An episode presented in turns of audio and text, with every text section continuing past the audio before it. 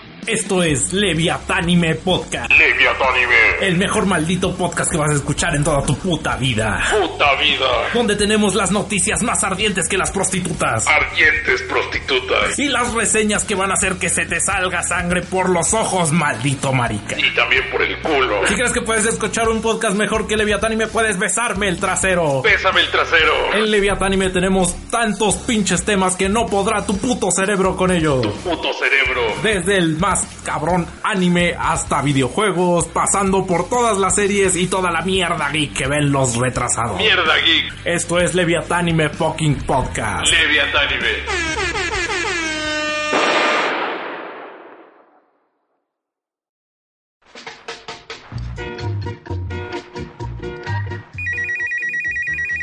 Buenas tardes, está hablando a justicia obligatoria, totalitaria y organizada y social.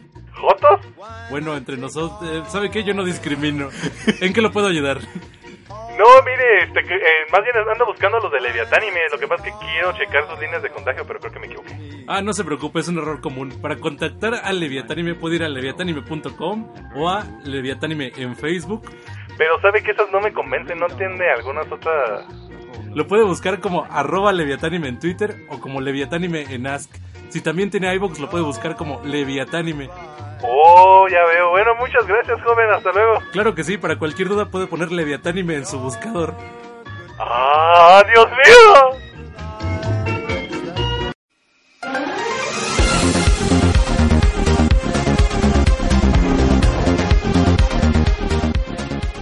Bueno, bienvenidas personas al Leviatánime Podcast y ya la cagué yo.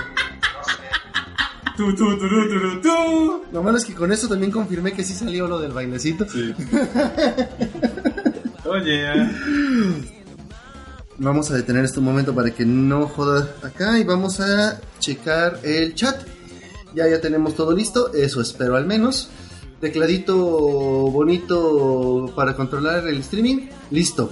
Lab de serie mientras edita un video muy complicado, listo. Micrófono de streamer, listo. Micrófono de podcaster, listo. Eh, Esto ya parece un estudio de verdad. de hecho, la diera mamalona. ¿No se acuerdan cuando yo de hecho tenía dos de esos brazos este, y micrófonos acá de otro tipo? Este. ¿Quieres unos audífonos para que también así chingones para que parezca esto un estudio de verdad?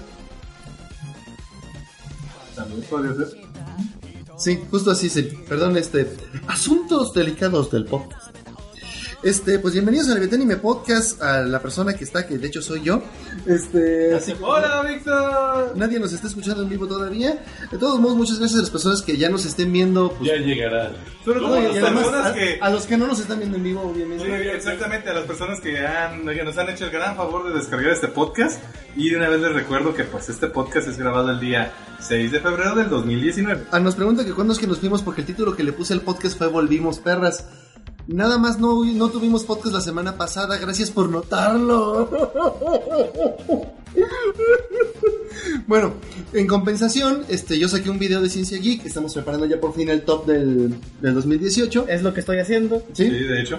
Eh, ya está grabado, ya está, o sea, ya tiene forma, o sea, nada más es cosa de terminarlo.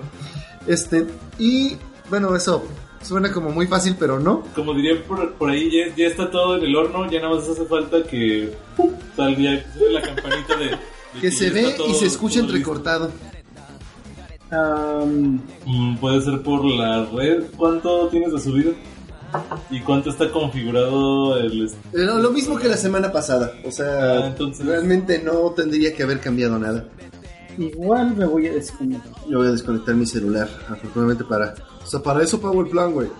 Está bien, pues me, me uno en la solidaridad a dejar de ocupar banda ancha de descarga, aunque la que nos hace falta probablemente es de carga. No, sí, o sea, Sí, el problema es de que. más, es que podría ser más Sí, que sí, nada Que la saturación de... luego de... del wifi, porque no, no, no es... Es que también eso cuando las laptops se conectan, le a hacer así de. Hay conexión de luz y, y conexión de Tenemos Vamos a actualizar absolutamente todo. Lo raro es que solo tenemos cuatro notificaciones de, de, de frames caídos. Este, generalmente cuando es constante, pues son chingos y chingos y chingos.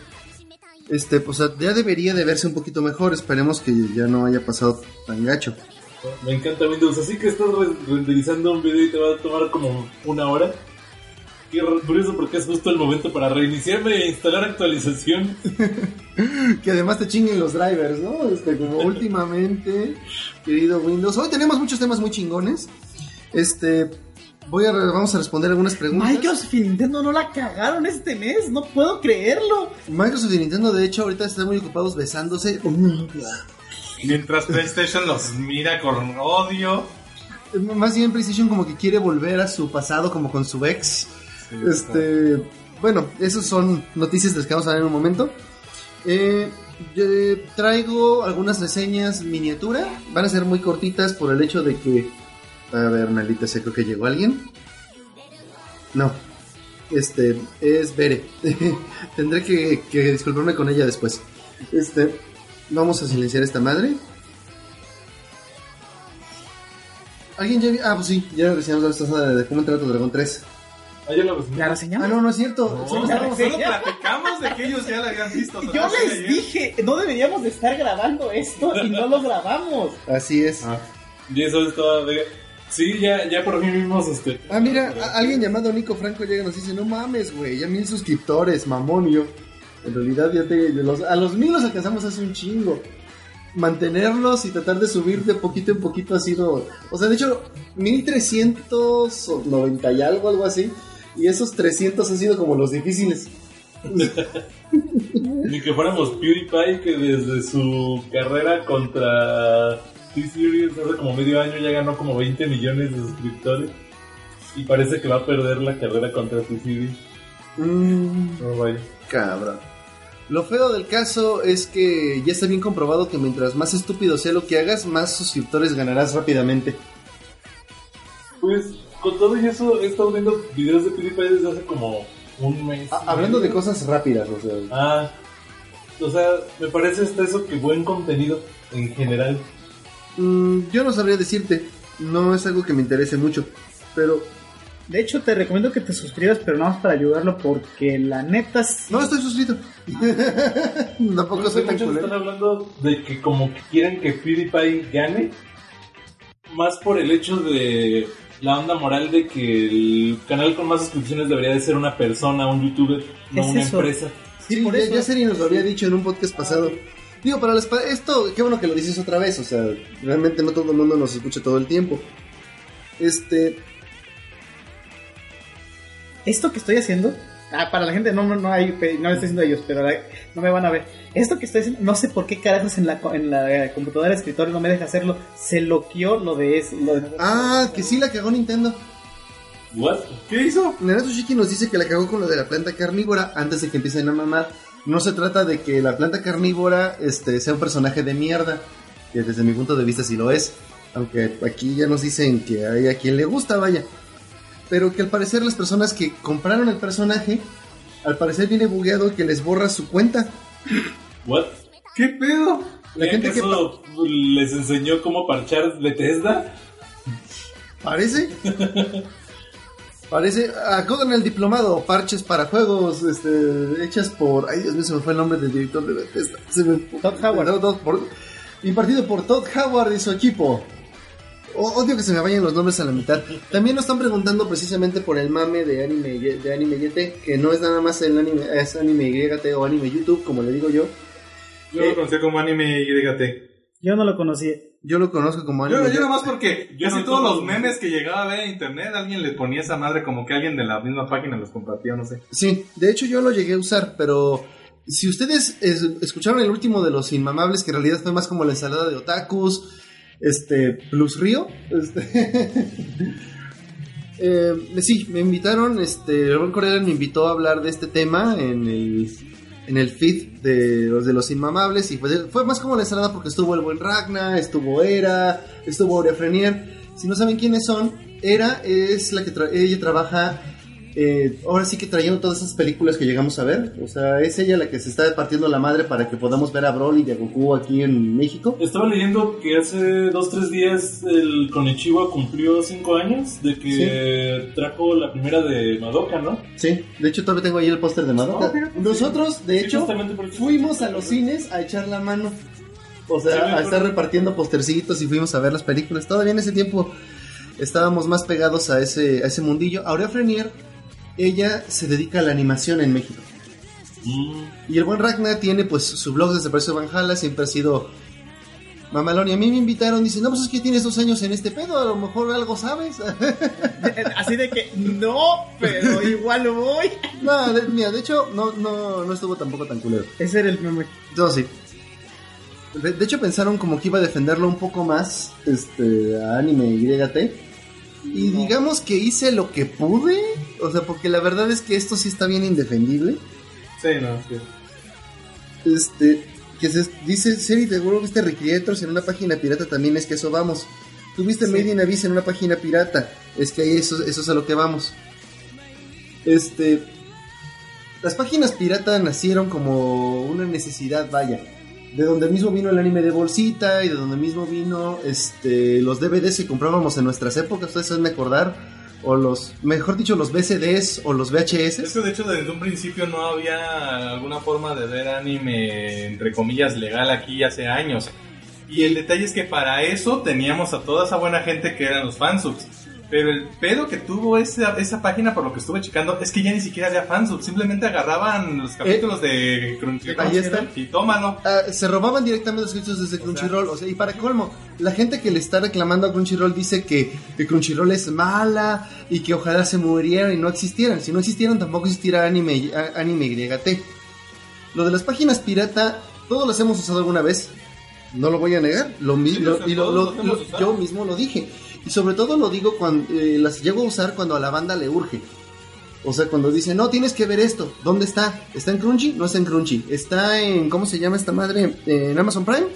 Tampoco. No está. O sea, ¿se puede ver legal? Tampoco. ¿Se puede ver legal? No. Se recurre a la página pirata. Como siempre se había recurrido a los fansubs en su momento. Exactamente. O también cuando se hacen la- en, en- eh, reseñas de los cambios de, por ejemplo, ah, ¿cómo se llama? De calidad. Cuando se sale el Blu-ray, el Blu-ray aquí no sale.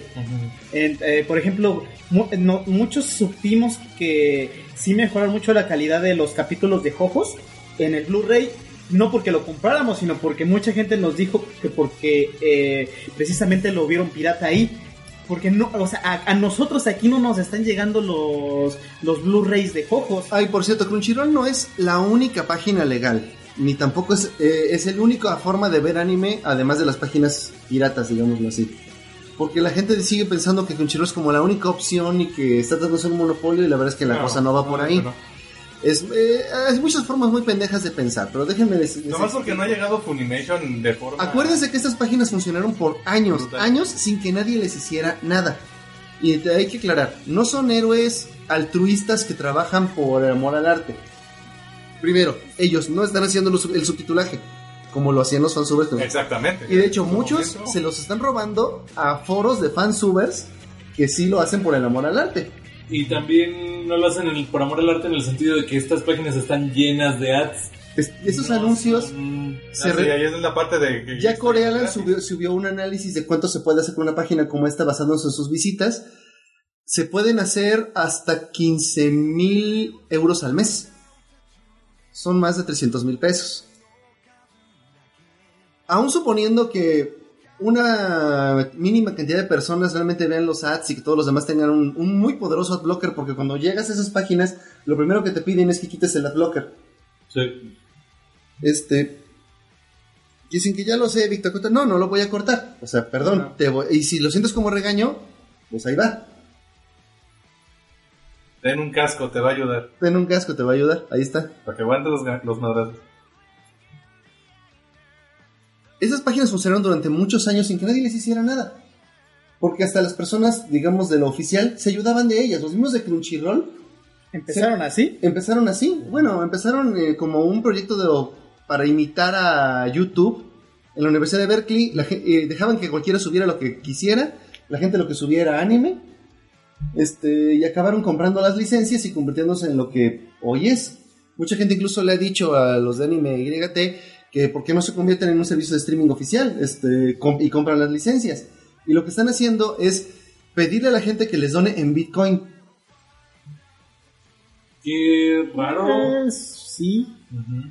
este, básicamente bajar los brazos y decir dónenos en Bitcoin, pero no dicen dónenos para seguir, Ajá, en- porque no pueden seguir, o sea, no pueden seguir, le están pidiendo donaciones para... Pero es que lo de Bitcoin me parece raro como en tres sentidos diferentes. A ver, primero me parece raro porque no es como que todos tengamos Bitcoin o sea fácil para conseguir por todos o más fácil de lo que es ir al Oxxo y pagar la mensualidad de Crunchyroll. Y ahora lo más Para, cagado... para empezar por ahí, por lo fácil. Para seguir, ¿por qué el Bitcoin si en los últimos ocho meses ha bajado en 80% su valor? Porque es irrastreable. Ah, pero... Bueno, Es por eso, Ah. es por eso, es porque es irrastreable. bueno, sí. Este, lo siguiente es que todo el mundo se fue contra Crunchyroll muy injustamente, porque Crunchyroll sí demandó a Anime YT, pero Anime Móvil lo demandó directamente Toei. Sí. Nadie, Ah, nadie ¿sí? está volteando con Toei. No sabía. Y y contra el creador no te vas, ¿verdad? Y un argumento del que no hablamos con los innovadores es uno que empezaron hoy en la mañana en el grupo de Otakus Juárez, a los que les mando un saludo, los quiero mucho, pero neta se están viendo muy, muy niños rata en, su- en su grupito, con de que no estás apoyando al autor viendo tu anime en una página ilegal. Yo ya compré el manga en, en físico. Ok, lo admito. Al comprar el manga ayudas al autor directamente, pero no al animador, al distribuidor, este.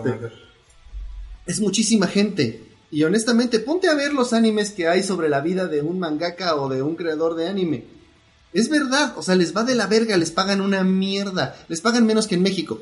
¿Cómo se llaman de los mangakas? Bueno, los que quieren ser mangakas, Bakuman. Bakuman. Sí. Estaba como Pues, chéquenlo, o sea, nada más ahí se dan una idea. Este, de hecho, eh, Ah, y esto que habían dicho. Dicen que como esto es legal, responden a las autoridades y que va a haber mucha censura tipo 4Kids. Esto ya lo dijo Era, lo voy a repetir para ustedes. Los streamings, incluyendo el Crunchyroll, ni siquiera tienen una legislación en México. Esa es la razón por la que realmente no, no había habido acción legal todavía contra esas páginas. O sea, no podían hacer nada por streamear anime. Pero cuando se roban tu contenido directamente ya tienes una acción legal. Sí me voy a, sí me voy a entender. sí, de hecho sí. Es decir, en realidad no hay censura. Y una cosa, si tú quieres ver el anime en su fuente original, es decir, en eh, directamente en la tele japonesa, tanto dicen que es gratis. No, el anime de hecho es de televisión por cable. Siempre pasa censurado. La versión Sí. sin censura es hasta el Blu-ray. Blu-ray que no se hace si no se vende. Y que rara vez llega legal también a México. O sea, el otro día nos encontramos un cabrón que se hizo medio famoso porque dijo que Crunchyroll era lo peor por haber quitado Steins Quitó Steins Gate porque la gente no lo veía, o sea, dijo, es que no tiene Steins Gate, yo solo lo puedo ver en la pirata y por eso Crunchyroll debe morir. Y yo, no, quitaron Steins Gate porque ah, caducó la licencia, no, no fue... no tenía suficientes. no tenía suficientes vistas para que valiera la pena renovarla, pero afortunadamente el Blu-ray ya existe. Adivinen quién tiene el Blu-ray. Sí, de. Bueno, de hecho lo tiene Eh, Richie por cosas locas. ¿Tengo todos? Según yo te había regresado todos menos el primero porque me lo No, no robaron me regresaste nada. ¿No te regresé nada? No. ¿Lo tengo en mi casa todavía? Sí. Ay, Dios mío. Qué vergüenza. ¿Cuánto tienes Así de eso y no te lo he regresado? No, me he quedado expuesto. No, ni yo ¡Ya nos exhibiste!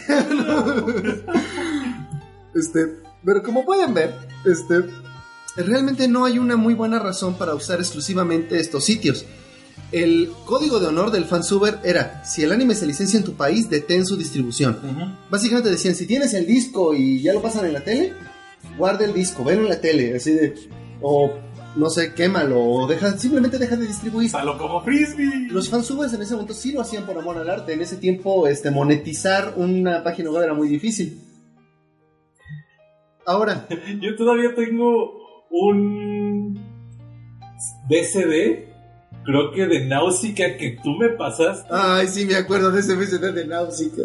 Que, Que, de hecho está desfasado un Ajá, poquito pero el fansub al final dice, estoy, estoy aprendiendo a hacer fansub, cualquier sugerencia de lo que me haya equivocado o de nuevas series para fansubear, mándame un email a tal y traía su hotmail. Yo todavía uso Hotmail. Estoy viejo. No, yo todavía, yo todavía también tengo mi arroba hotmail porque tengo Sí, es- 15 años con eso. Lo, lo siguiente es algo que están diciendo aquí que es cierto. No se murieron todas las páginas. Hay un millón. Allí están. Además, esto es como pelear contra una hidra, güey. O sea, córtale la cabeza y van a crecerle otras dos. Ya les dije, no, ni siquiera quitaron esas por transmitir anime, las quitaron por robarse directamente Sí. el contenido. O sea, lo que hizo de hecho Anime Móvil fue que la grabó del cine. Y eso puso en peligro, de hecho, porque Toei se dio cuenta y por eso pu- este, tiró la página. ¿Y con quién creen que se encabronó? Ni siquiera con, ustedes, males fans, se encabronó con el cine, se encabronó con, con Ichiwa. O sea, se encabronó con la gente que ayuda a distribuir en México. Y de repente dicen, ¿saben qué? Como aquí siempre se está filtrando, no traemos ni madre.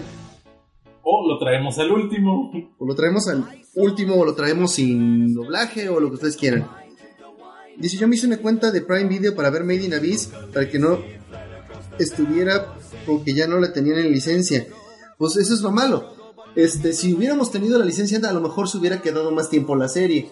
Digo, es una a lo mejor, no estoy tampoco defendiendo más. Ah, porque perdónenme que lo diga, Amazon Prime es un servicio bastante malo. No, Eh, tienen muchas cosas chidas. video. Y déjate de eso, la aplicación está hecha una Sí. mierda. Tan solo cambiar el idioma es un pedo. Y también en ese mismo stream le estuve tirando mucha mierda al servicio de Crunchyroll. Por el precio, la verdad, no puedo pedirle mucho más. Pero, güey, sí le faltan o, muchas Ojalá cosas. pareciera algo igual de legal, que se la haga de pedo, para que mejore. O sea, una Ah, competencia. Y otra cosa, es, si no pueden pagarlos, porque no son 100, son como 60 pesos al mes para una cuenta individual. 80 creo que recientemente. Por cierto, le debemos hacer. Este, Es verdad. Él Ah, no, no lo no, tú no. ¡Eh! Tú fuiste el único que me pagó. Ah, sí, es cierto. Lo que me deben es el YouTube Red. Ajá. Bueno, el YouTube Premium Sí, que ya, ya pasó. Pero el Crunchy, el único que es que serie es como nuestro contador en ese sentido. Es nuestro dealer. Bueno, a lo que iba. Eh, precisamente, si ustedes pagan por un servicio, ese servicio crece y mejora. Así fue lo que le pasó a Netflix. Cuando Netflix empezó, nadie le tenía fe. Nadie. O sea, De hecho, o sea, simplemente para que recuerden tantito. ¿Recuerdan qué era Netflix? O sea, porque cuando empezó no era un servicio de streaming de, eh, de series, películas y todo lo que y todo lo que está ahí ahorita. Cuando empezó era un servicio como Blockbuster, pero sin blockbu- sin una tienda física. Lo que hacías tú era que te suscribías a un servicio en el que tú podías pedir que te mandaran el DVD o el Blu-ray a tu casa por Vaya. correo y cuando terminabas de verla tú la regresabas por correo. Eso era Netflix, gente. al que está diciendo que todas las páginas tienen la, la versión filtrada del cine del Gonichiwa, entonces esperen pronto acción de Toei, porque entonces dice que lo que se filtró fue la versión de Blu-ray. El problema fue el audio del doblaje. Ese es el gran problema. Creo que hasta donde yo tengo entendido lo que pasó más bien es que, no me acuerdo qué página fue, eh, la cacharon con una versión en buena calidad de la película de Dragon Ball. Mm, Aquí dicen que si compras el original y, y de todos modos lo ves en pirata, que si te exime del pecado. Com- Pero como tú quieras. Sí, Eh, no. Digamos que realmente ver el anime pirata no es lo malo. Miren, Lo una- malo es precisamente que no le llegue lana al creador. Entonces, digamos, y yo, tú ya hiciste tu contribución. Y si, por ejemplo, no sé, lo que hiciste fue comprar el Blu-ray y un día estabas en tu casa con tu tablet este, y no podías poner el Blu-ray y mejor lo viste en una página, pues más o menos es aceptable, se Ah, puede como el decir. caso con Vichy que se nos perdió un DVD por que lo asaltaron en su casa. Cuando se metieron a robar a mi casa se llevaron el Xbox. Y adentro que estaba- tenía dentro el primer disco de Street El primer Blu-ray, es que yo tengo la, la edición que es los, este, los Blu-rays Blu-rays. con DVD eh, y se robaron el Blu-ray con su Xbox. Y fíjate, yo no voy a ser hipócrita. Con Nintendo yo mismo me autojustifiqué. No digo que esté bien lo que hago. Pero yo me justifico porque con, cada vez que Nintendo cierra una, una tienda o, tenga, o tú cambias de consola, pierdes todos tus juegos. Y eso es dinero tirado a la basura. Por eso uno opta por la piratería. Digamos, para mí, desde mi punto de vista, es el mismo caso que, que- que estoy diciendo ahorita. Yo ya pagué por los juegos, chingada madre. ¿Por qué tengo que volverlos a comprar una y otra y otra y otra y otra vez? Ni que fueran Skyrim. Pues yo lo que hago, o sea, yo no voy a tomar un- una posición moral porque el chile yo no tengo moral en esto. Yo consumo lo que puedo como puedo en cuestiones de entretenimiento. Y sí, Lo que hago, según yo, como para que la empresa me escuche, es que, no sé, por ejemplo, Ricky Morty, temporada 3, la descargué en cuanto salió, la vi como pude. Recién la subieron a Netflix, ya la he visto como tres veces en Netflix, porque quiero que Netflix sea que me gusta y que la voy a ver ahí. Young Justice igual. y sigues pagando tu cuenta de Netflix también. Sí, Y como tú Eh, dices, también, por ejemplo, Y ahí va, ahora sí que el caso como, eh, eh, la de Batman Bad Blood, Ah, Bad Blood. la descargué en cuanto pude. Pero ya la subieron a Netflix, ya la vi en Netflix, pero la de Batman Ninja la descargué pirata. Cuando la subieron a Netflix, ni madres que la voy a ver, no quiero que piensen que me gusta eso. Y todo esto, También no hay es, un es- proyecto horrible. todo esto no es para decir... No, no Hay es- una razón por la que nunca en este podcast hemos hablado de Batman Ninja y nunca lo haremos. Yo esperaba que al menos fuera una pendejada aceptable, pero al parecer no lo es. Este, pero insisto, ni el pasado ni este es para decirles, no, nunca pirateen, eh, o sea, se- ah, sería muy hipócrita. Todos, todos los que empezamos este, viendo anime, en algún momento pirateamos algo. El pedo es que no traten de justificarlo de formas tan estúpidas como lo han estado haciendo en las redes sociales. Sí, es que básicamente el detalle está de que todos lo hemos hecho, todos lo vamos a hacer alguna vez, pero por favor no digan que, ay, no se pongan en plan de víctimas. Y, y también, No otra- que y también otra cosa, o sea, es ilegal. Es una página que está ganando también dinero ilegalmente porque no tiene los derechos de las series.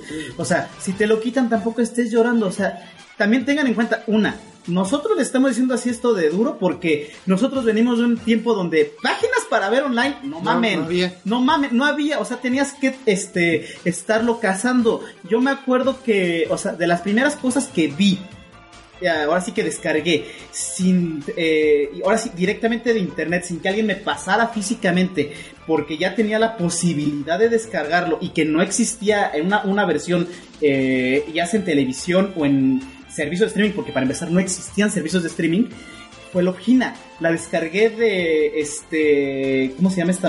eh, De, de, de- De MC Anime.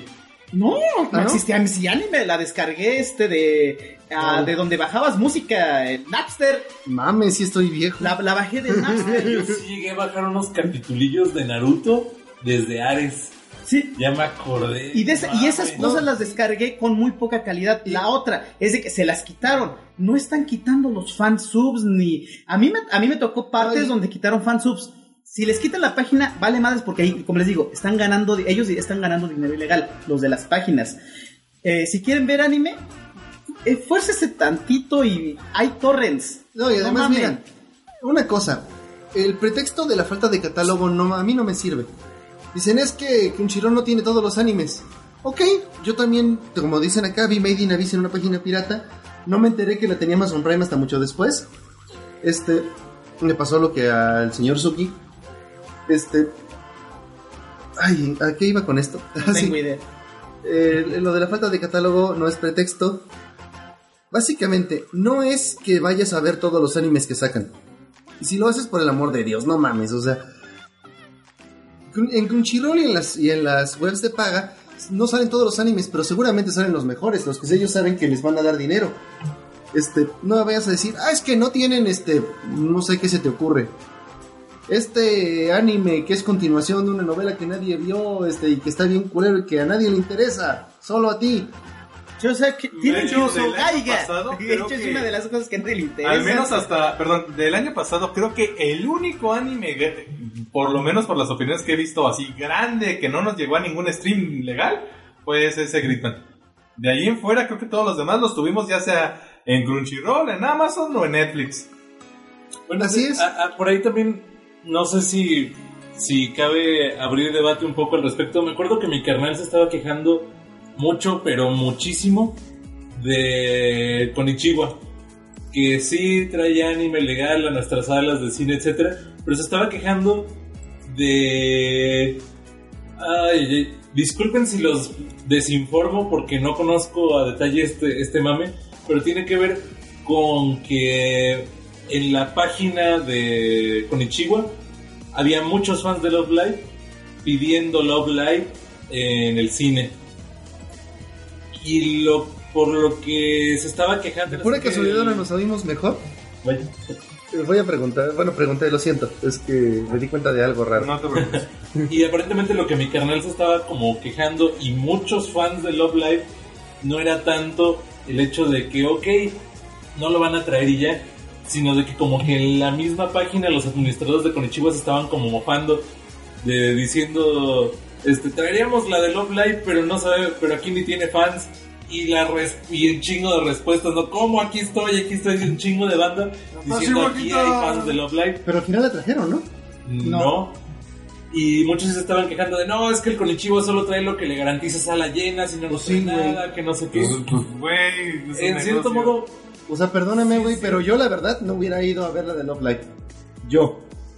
Y sinceramente no creo que el mainstream, o sea, porque de hecho, no sé si ustedes se dan cuenta, porque tienen que darse cuenta, que lo que llena las salas no es el fandom, es el mainstream, los normies, sí. los güeyes... Sí, pregúntale a las películas de Shingeki que sacaron este A año. Broly. ¿Este año pasado? Pregúntale a Broly. Pregúntale a, las- a Broly, pregúntale, incluso a la de Hero Academia. O sea, la gente va a ver, a ver qué tal está, a conocer un poco. Y es mucha más gente incluso que el fandom.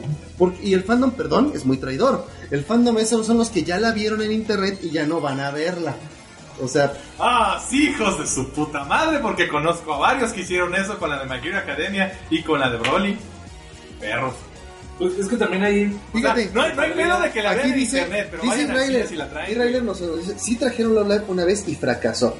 O sea, de hecho, este Fíjate. E-Railer estaba cagando tu Y se canal me- precisamente. Y se me hace raro que haya fracasado porque los de Love Live le Es, no, no, no, sí. varo. No, no sí, pero es No, que. o sea, al la menos, el, película. al menos el juego móvil Estoy seguro que la película tenía mucha calidad. El pedo es lo que estábamos diciendo. Si el fandom no responde, No, e incluso ellos le meten un chorro de varo, pero un güey que esté dispuesto a pagar dos mil pesos, incluso por un solo boleto, de todos modos no los va a pagar, no se los van a cobrar. Él no va a comprar todos los boletos de una sala para llevar a todos sus compas, no va a pasar. Por Es mucho, Ese es el, ese es el detalle. o sea, No sigue siendo un vato. En calidad. O sea, eh, un fandom muy vocal no significa un gran fandom. Es como decir que las películas de My Little Pony son las películas más taquilleras del mundo. es que... para- Oh, perdón, eh, si para- yo le pregunto a la pared, si yo le pregunto a la pared que es el que me paga por ir a verlas, este, ese güey hasta se encabronó. No mames, las mejores películas del universo, chinguen todos a su madre, yo les doy 100 mil dólares. Y es que mira, Y, precisamente. y a lo que quería abrir con, con, con ese argumento es cuánto se necesita en cuestión de fandom, en cuestión de gente, moralmente, para, para que sí traigan las cosas, para justificar que se piratee, para justificar que no, que no se piratee. O sea, ahí No. hay una zona gris muy grande. En todos lados hay zonas grises. Eh, lo que está diciendo aquí es que si tú ves anime pirata, pues va, no puedo detenerte. Y literalmente no puedo detenerte. Y tampoco te estoy diciendo que eres una mala persona por hacerlo. Pero lo que sí está mal y es injustificable es que tú le exijas a una empresa que no defienda su propiedad intelectual o que incluso pienses que Crunchyroll debe morir o que Toei no deba de defender sus... porque tu página pirata te es cómoda. O sea, eso es lo que está realmente mal. O sea, sinceramente yo no puedo defender a Anime YT aunque la haya usado alguna vez. Yo no puedo defender a Anime Móvil aunque alguna vez la haya usado también. Este, aunque incluso si yo, por ejemplo, me sigo descargando los juegos de Nintendo, si algún día, si un día Nintendo me manda el soft ban o el perma ban, este, o me lo merezco, güey. Yo una vez, este, le metí hacks a mi juego de Kingdom Hearts y me banearon y pues ni modo, este, hasta les mandé un mail pidiendo disculpas y, hice Yo le- e hice otra cuenta. Yo le metía chingueros de hacks al Pokémon Go y le y escuché por ahí el como life hack de que les compraras algo porque te pasan una lista de consumidor y te dan puro soft ban. A lo mucho me banearan, me baneaban dos horas. Ahí está. Pero el problema, por ejemplo, el que tú Y dices de, que de- de qué tanto, de qué tanto se necesita moralmente para atraer, tienes que ser mercado. Esa es tu respuesta. Suficiente para ser mercado. No importa qué tan fan seas de algo, si es, si nada más eres tú y tus compas, no sé, si eso no puede atraer a más gente, está cabrón. Y entonces ahí viene la, la respuesta que me dan. Entonces, ¿de qué sirve que yo apoye si se necesita también al mainstream? Bueno, es que si ni tú apoyas al mainstream, ¿qué le va a interesar? Pues sí, Finalmente- También desafortunadamente no todos podemos ser como Puka. Un saludo si nos está viendo una amiga que así le dicen Puka. Ella, no sé si sea persona de varo o no, pero serie que le gusta, serie que manda a traer figmas, estampitas, llaveros, De hecho, la mercancía mira, que vende una de cosa, Japón. una cosa que es y lo se tarda dos meses en llegar, Nada más porque se se me- se me había olvidado. Este, una cosa por la que le estaba cagando este Israel a tu carnal y que a mí, y a mí como la conversación no me interesaba tanto se me fue, este no le no le respondí a tu canal también. Eh, la cosa con este con, eh, con, con lo que decía Railer de que los fans de aquí sí son muy fans pero no gastan igual que los japoneses y por eso no les hacen caso es por una muy sencilla diferencia tu canal puede decir lo que quiera de que él y sus cuates compran lo que pueden de, de Love Live Pero ellos no compran con los fans japoneses que son igual de minoría, pero ellos, ¿sabes por qué les hacen más caso en Japón? Un fan de Love Live es capaz allá de comprarte él solo 100 CDs. Nada más para apoyarlos. ¿Sabes por qué el K-pop es tan popular incluso en México? Porque aquí sí traen conciertos de K-pop. Cosa que ni siquiera vienen los de J-Rock. No, no tengo idea. Porque cada fan de, de K-pop no se compra un CD, se compra todas las versiones del mismo CD. Sí. Saludos a Sora. que ni siquiera ya juega, juega Kingdom Hearts 3 porque está escuchando sus monos coreanos, que no son chinos, no soy culero. Miren, ¿qué dicen aquí? En cosas cochinotas, fíjate que el, el pedo con las cosas cochinotas es que también de algún lado tienen que ganar. ¿Quién sabe cómo le están haciendo para sacar lana? Porque hasta el porno se ha visto muy afectado por cosas de derechos de autor recientemente. Sí. Habría que... Ahí sí te, te diría, y igual ya hasta me echo de cabeza, pero me vale un poco verga. Eh, he visto mucho de Pornhub, que Pornhub acepta mucho contenido que sube cualquier usuario porque lo permite y luego no dura mucho tiempo, lo bajan por copyright. Sí, este, de hecho, eh, están ahorita diciendo, es que lo subieron a Xvideos, Xvideos también lo va a tirar. Sí. O sea, sus, que- sus animes van a, va- los va a tirar X- y los va a tirar Xvideos, no los va a tirar Toei, ni Crunchyroll, ni nada. Lo, lo que he visto que hace Pornhub es que se contacta un chingo con la gente que crea contenido original, con las estrellas porno de amateur. Les da la facilidad de hacer stream, les manda mercancía, playeras. Pornhub, de hecho, este, invitó a todos los Tumblr Stars que hacían dibujos porno a que se fueran a su sitio. Ah, sí, porque sí dijo, nosotros aquí también tenemos foro. Tenemos Y permitimos todo, somos Permi- un sitio porno. per- permitimos fotos, arte, galerías, lo puedes monetizar y el dinero es para ti. Este, Puedes hacer listas, amigos, seguidores, todo eso lo tenemos aquí. así es, este, Es como el Disneylandia para los degenerados. Al Entendí esa referencia. señor capitán. También, Ay, Perdonen, es que todavía no tenemos la cámara. también chida. irónicamente, una de las cosas que le está tirando al porno en general es este Twitch y YouTube. Eh, más que nada es el pedo que tienen mucha gente con las Twitch streamers, con las tuts. Tots por lo siguiente. Na- o sea, en realidad, el, el- el único dilema moral que mucha gente tiene es de que ellas están apelando a un público que en realidad no sabe que no, no sabe, no sabe de otras cosas.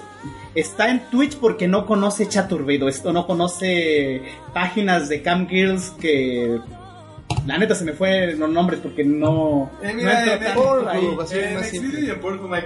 Es que, no, es que ahí nada más hay los Sí, sí, videos que se graban, pero lo que no... No, sí, también No, hay. sí, también hay. ¿También hay? Sí. Güey, bueno, se ve, se ve que ese tiempo que no vas por allá, perdone, no, no es que me quiera quemar tan feo, pero ahora hoy en día si vas, está lleno de banners de, en este momento está tal famosa webcam. Ah, es que como estoy acostumbrado, a- es que como estoy acostumbrado a la época donde eso realmente era un clickbait, o sea, de que era, de que no Ah, sí. era real. Ah, ya lo ignoras. Ajá, ya los ignoro, o sea, yo estoy así de que, ah, Ah, no, pero acuérdate que eso lo que decía era que esa persona estaba en tu área y te amaba. sí, pero como está, pero como el banner es exactamente igual, ni lo pelo, o sea. Sí, sí, No, te entiendo. Bueno, el punto es de que. No, de hecho, todavía haces bien en ignorarlo. Sí, porque pe- es mira, el- igual, el punto, el punto con esto, quemado, el punto con esto es que, o sea, eh, la única eh, crítica que tenemos hacia las Twitch streamers no es de que existan.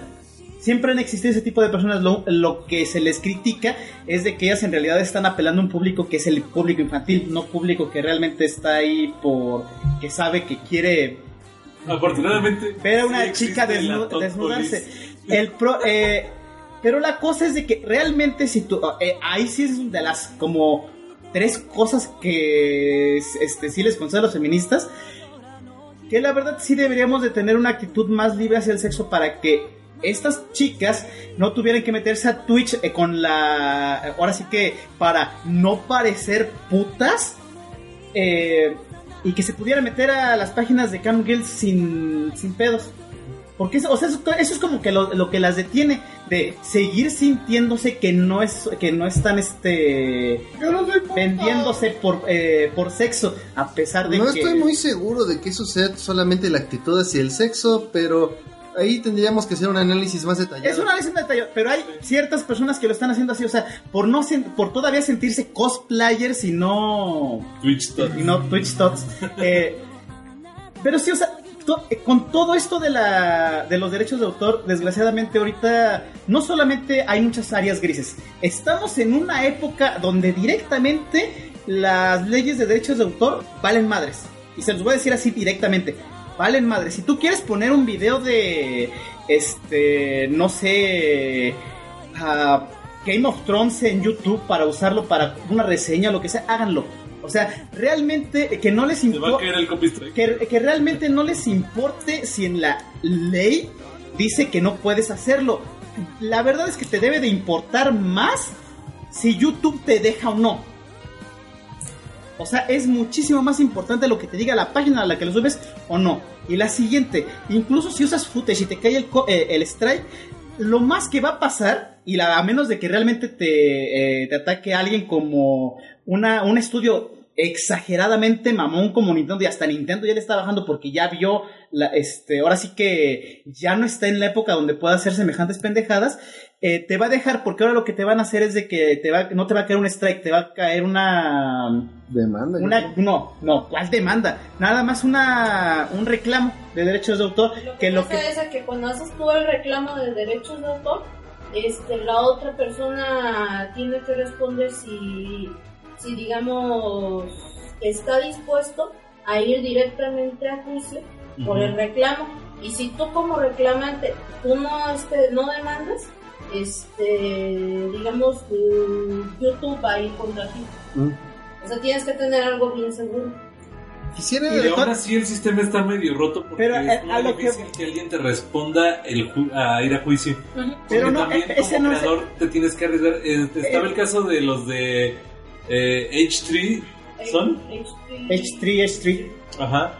Que sí se aventaron el, el, el duelo legal y sí gastaron un chingo de varo por defender este el fair use. Y bueno, lo lograron y marcaron cierto precedente para los creadores de contenido. Pero está muy pelado tener los recursos para aventarte el pedo cada que, que salga. Pero de todas maneras, es que eso ya no es lo que pasa. Ya muchas empresas se dieron cuenta de que YouTube lo va a seguir permitiendo porque YouTube, eso es lo que lo hizo crecer.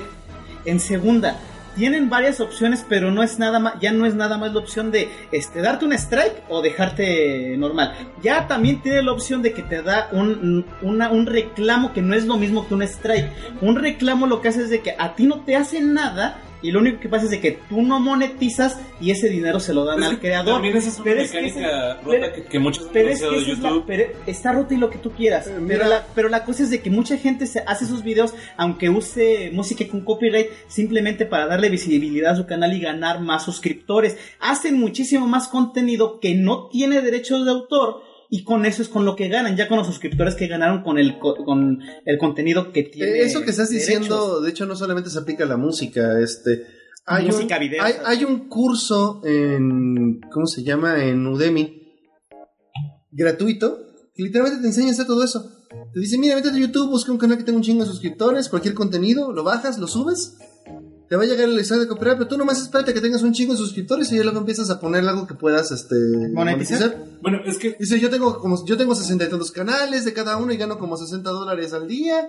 Y yo, así, un pinche güey, lo que, lo que yo he visto que denuncian muchas personas y a mí, desde mi punto de vista, sí me molesta bastante que el sistema de YouTube lo permita, es que hay canales y compañías que se dedican a hacer reclamos para llevarse la monetización de contenido que no es de ellos. Eso ya- realmente se van solo por la monetización. Eso fue uno de tantos apocalipsis que hubo en YouTube. Hasta el Angry Joe hizo un video de eso y la compañía que él denunció llegó a afectarnos a nosotros. No, todos, perdón, cada video que subíamos, esa misma compañía nos mandaba un strike. Subiéramos lo que subiéramos. Y esa era la razón por la que la mayoría de nuestros videos no podían estar en YouTube porque esa compañía seguía mandándonos strikes, strikes, strikes, strikes, strikes. Digamos que eso ya pasó, o sea, ya no está tan fuerte como estaba antes, le sigue pasando. Ya bajó el tren del mame con eso. Este, pero Pero ya. es que yo creo que no tiene ni dos meses que estaba viendo el caso de un güey que se dedica a hacer composiciones propias, a hacer en su laptop música, etcétera, y subía las rolas. Y le llegó un reclamo de una compañía china de música que estaba eh, literalmente reclamando el copyright y lo que ganara de ads de sus composiciones. Es Eh, esos, fueron más esos fueron más listos. Esos, los chinos lo que hacen, y no sé si fue su caso, es que si tú no reclamas el copyright de tus composiciones y las subes a YouTube, lo hacen ellos. Y entonces, legalmente, moralmente es una mamada, pero legalmente tú eres el que está incurriendo en la falta.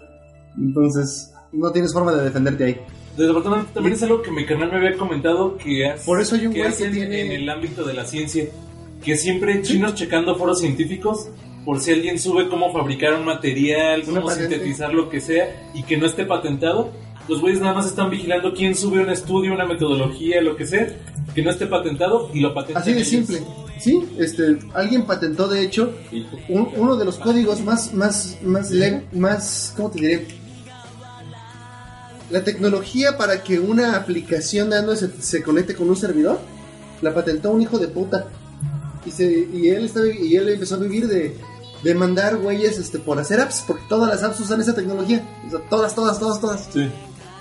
También está el caso del loco que, eh, Y el- que- y el que que quería, tiene- que, eh, patentó la palabra Edge y ya ves que quería demandar a, a EA por hacer Mirror's Edge y a- no me acuerdo, o sea, todos los videojuegos que tuvieran Edge o cosas que estaban relacionadas mínimamente con videojuegos y, y Mira, tuvieran la palabra Edge, más los quería demandar. El pendejo que registró todos los ciclos nacionales del mundo.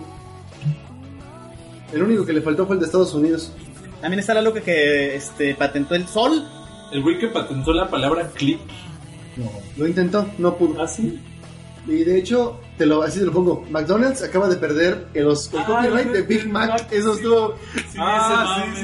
Y que, y que Burger King ahora ya promociona sus nombres como. No es Big En Mac, Europa. es mejor. Sí, pues, pero de todos modos es muy Es gracioso. como una Big Mac, pero más grande, como La- una Big Mac. La hamburguesa La- que la de desearía que. No, la hamburguesa que la Big Bang desearía hacer. No, la que es de pollo que dice cualquier cosa menos una Big Mac. Sí. Saludos a Renato Chiqui que ya se va a dormir. Te vaya muy bien. Descansa, bro. Miren, a final de cuentas, para cerrar el, el tema de, De hechos de autor. No, pues no de hechos de autor, sino básicamente el de anime YT.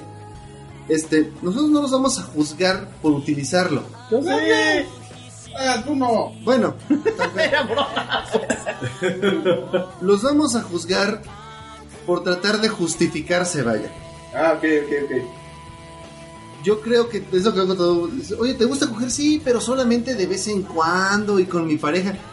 Di que sí, ya, pendejo. en ese sentido tienes razón. Estoy pensando que yo también tengo como tres páginas de respaldo por si me tiran la principal de donde bajo torrents. Porque sé que la me la han tirado como tres, cuatro veces, como al mes regresa, y un día va a caer definitivamente y me voy a tener que mudar a otra. Porque yo sé que la van a tirar porque es ilegal, tampoco me Sí, por favor, no vayas nunca a hacer una petición en Change.org para decir que tiren a Crunchyroll y que devuelvan anime y dígate, no, no mames. Tiren a Netflix y que Nosotros no condenamos que la gente use cosas piratas y demás. Pero sí condenamos que sean pendejos, sí.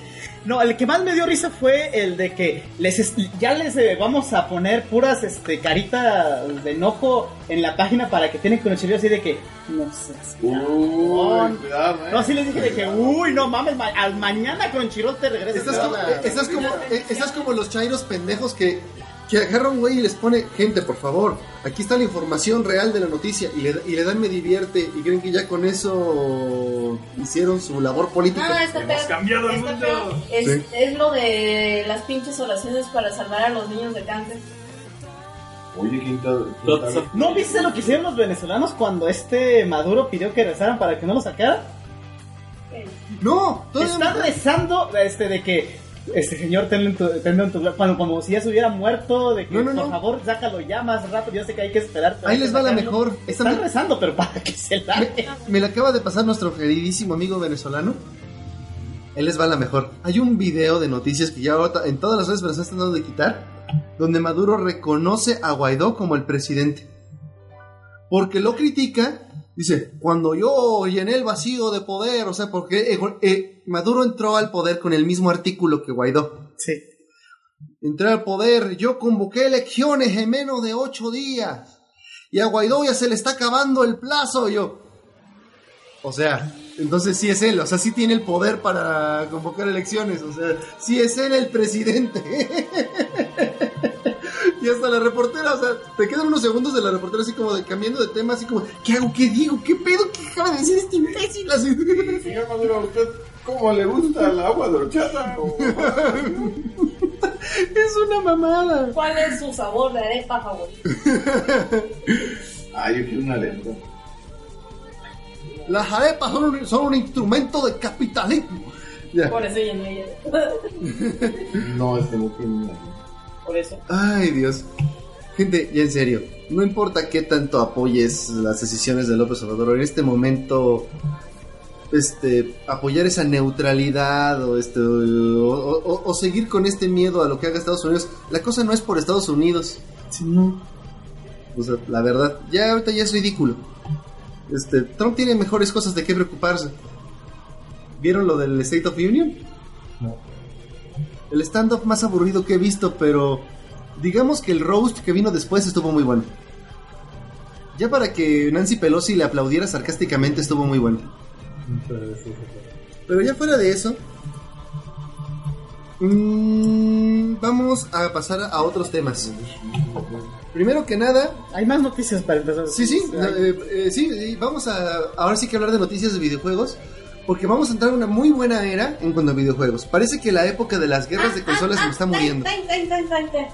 Este. ¿En vivo? Sí, en vivo. Ah, en vivo. Es que te traemos un regalo trasero de cumpleaños. ¿A mí? Sí, sí, sí. Ay, Si no una copia mames. de Kingdom Hearts 3 les Ah. tengo malas noticias. Es algo para. Como siempre te estás quejando de eso, pues dije, vamos a. ¿Cómo, ¿Cómo podemos ayudar? ¿Cómo nos podemos ayudar? ¿Me, me trajeron una novia robot? No, no, algo más simple. ¿Qué es esto? Legítimos chochos desapendejado. Ahí está la cámara. Creo que son pastillitas de sabor piña. Creo que, creo que es medicina homeopática. No, no. Está mejor que la medicina. No, es que con, es- con esto ya tengo más pacientes en mi consultorio. Entonces yo creo que puedo ofrecer. No, la, la ¿Quiere cajita- uno? La cajita está muy buena. Atrás de en los ingredientes, después léelos, está muy bueno. Pregunta totalmente no relacionada. A ver, ¿Te acuerdas que una 8% estrella- resplandor de estrella, café tostado 9%. cubierto en chocolate que ¿cuánto te costó? Un café tostado. Traía café tostado. pero- Bueno, la pregunta es, ¿eran más o menos de 16 pesos? ¿Por qué era más o menos qué? Porque mi carnal encontró a alguien en su escuela que trabaja en un pueblito donde lo hacen y venden a 12 varos la bolsita. ¿Y por qué no tenemos eso? Porque no está aquí. Y Maldita. porque cuando los compró, se compró dos bolsas. Una para Maldito comérsela a él y otra para congelarla para después irla a llevar a hacer helado.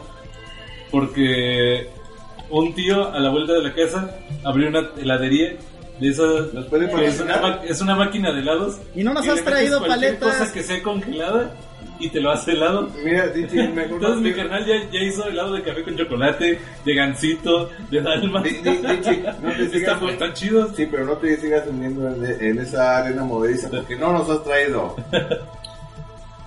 Tiene que...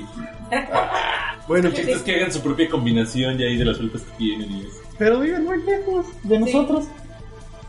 Pues un día los voy a invitar. este, vamos ahora sí a pasar a las noticias. Este, aquí voy a pedir mucho review de serie porque yo so- esta noticia solamente vi el encabezado. Resulta ser que al parecer vamos a poder disfrutar Xbox Live en Switch. Yo no es que sepa mucho tampoco porque todavía como que está medio... What the fuck. Eh, Pero sí, aparentemente Microsoft y Nintendo hicieron un trato muy El amor, ah, no. extraño en el que eh, ya se va a poder tener Xbox Live la, el servicio para jugar en línea de Microsoft en el Switch. Va a traer algunos juegos. Pero yo quiero saber, ¿eso qué implica? Que como que van a mover sus servidores los de Twitch y mejor se los van a rentar a Xbox y que esté todo en el mismo lugar y se lo pagas a la misma persona. ¿O qué? Digo Switch. Ah, Sí, yo también te digo.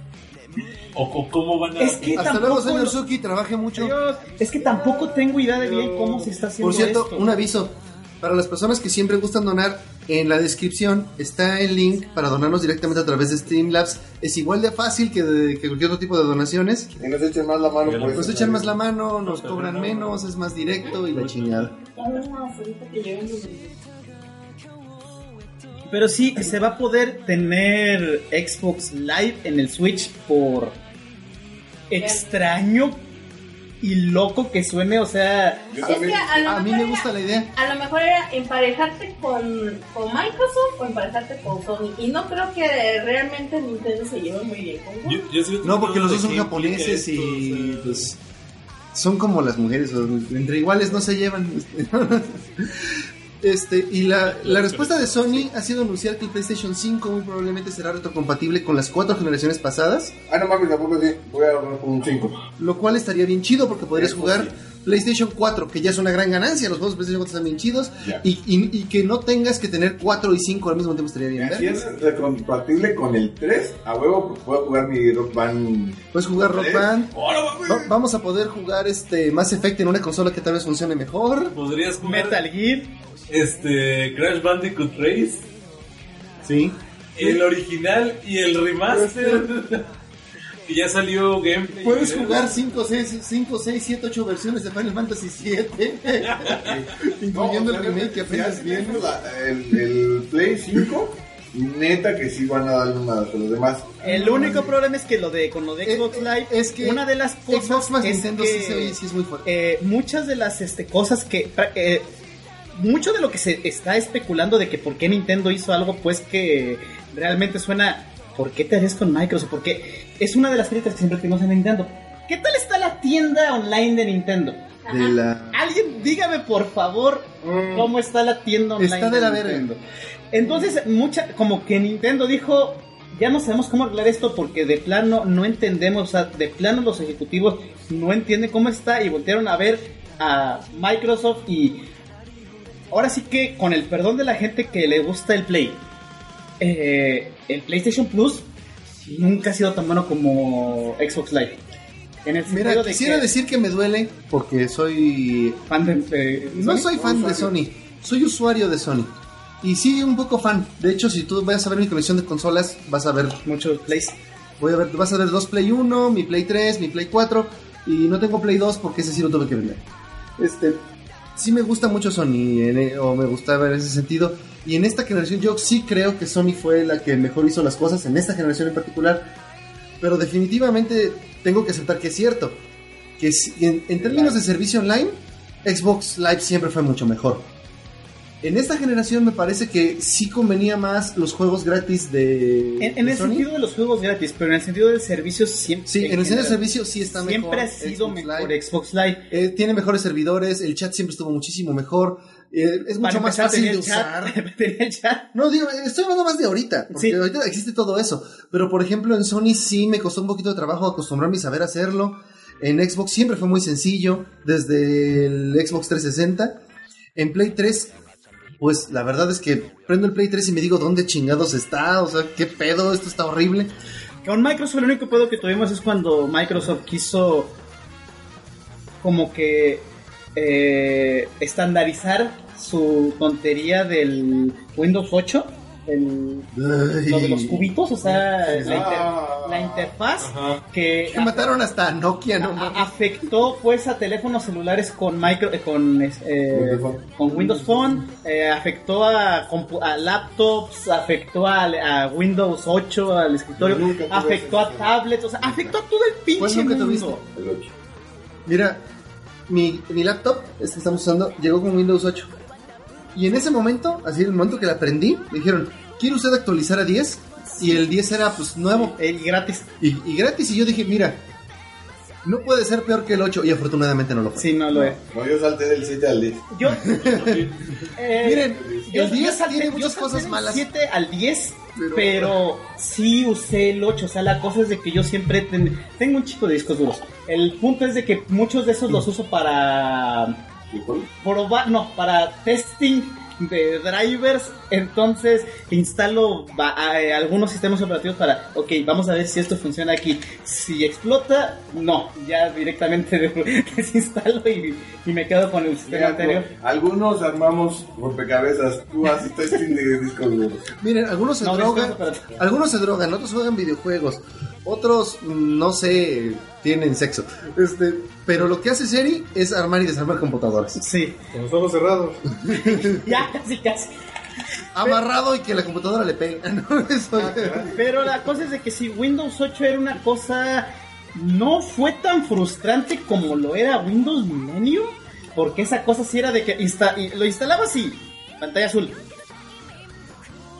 Eh, Espérate, ¿me estás diciendo que Windows Millennium tenía algo más que esa pantalla azul que aparecía cuando lo instalabas? sí, había un, un sistema operativo detrás de eso cuando podías conseguir. Diablo, sabía que algo estaba haciendo Cuando Bueno, ahora ya que las piezas en sí, que eran como que hay en, en el momento en el que salió Windows Millennium, ya son prácticamente piezas de música que te regalan de que eh, eh, vas, pasas por una oficina que esté haciendo actualización o que la oficina ya eh, se esté desinstalando. Prácticamente son piezas ¿Viendo que, agarras y ya puedes hacer una Solo un dulce de computadora limón, por, no mames. por 20 pesos Seguro. o, o casi casi que te, la, que te la regalan así de que cuánto, en cuánto me deja todo eso que tiene ahí en el piso, te doy 20 pesos y te lo llevas todo. Bueno. Eh, sí, había un sistema operativo, de- pero el 8 lo que tenía era de que era muy impráctico. Yo sé que muchos de aquí por, por lo que escucharon nunca lo probaron, pero sí, era horrible. El sistema como estaba pensado para...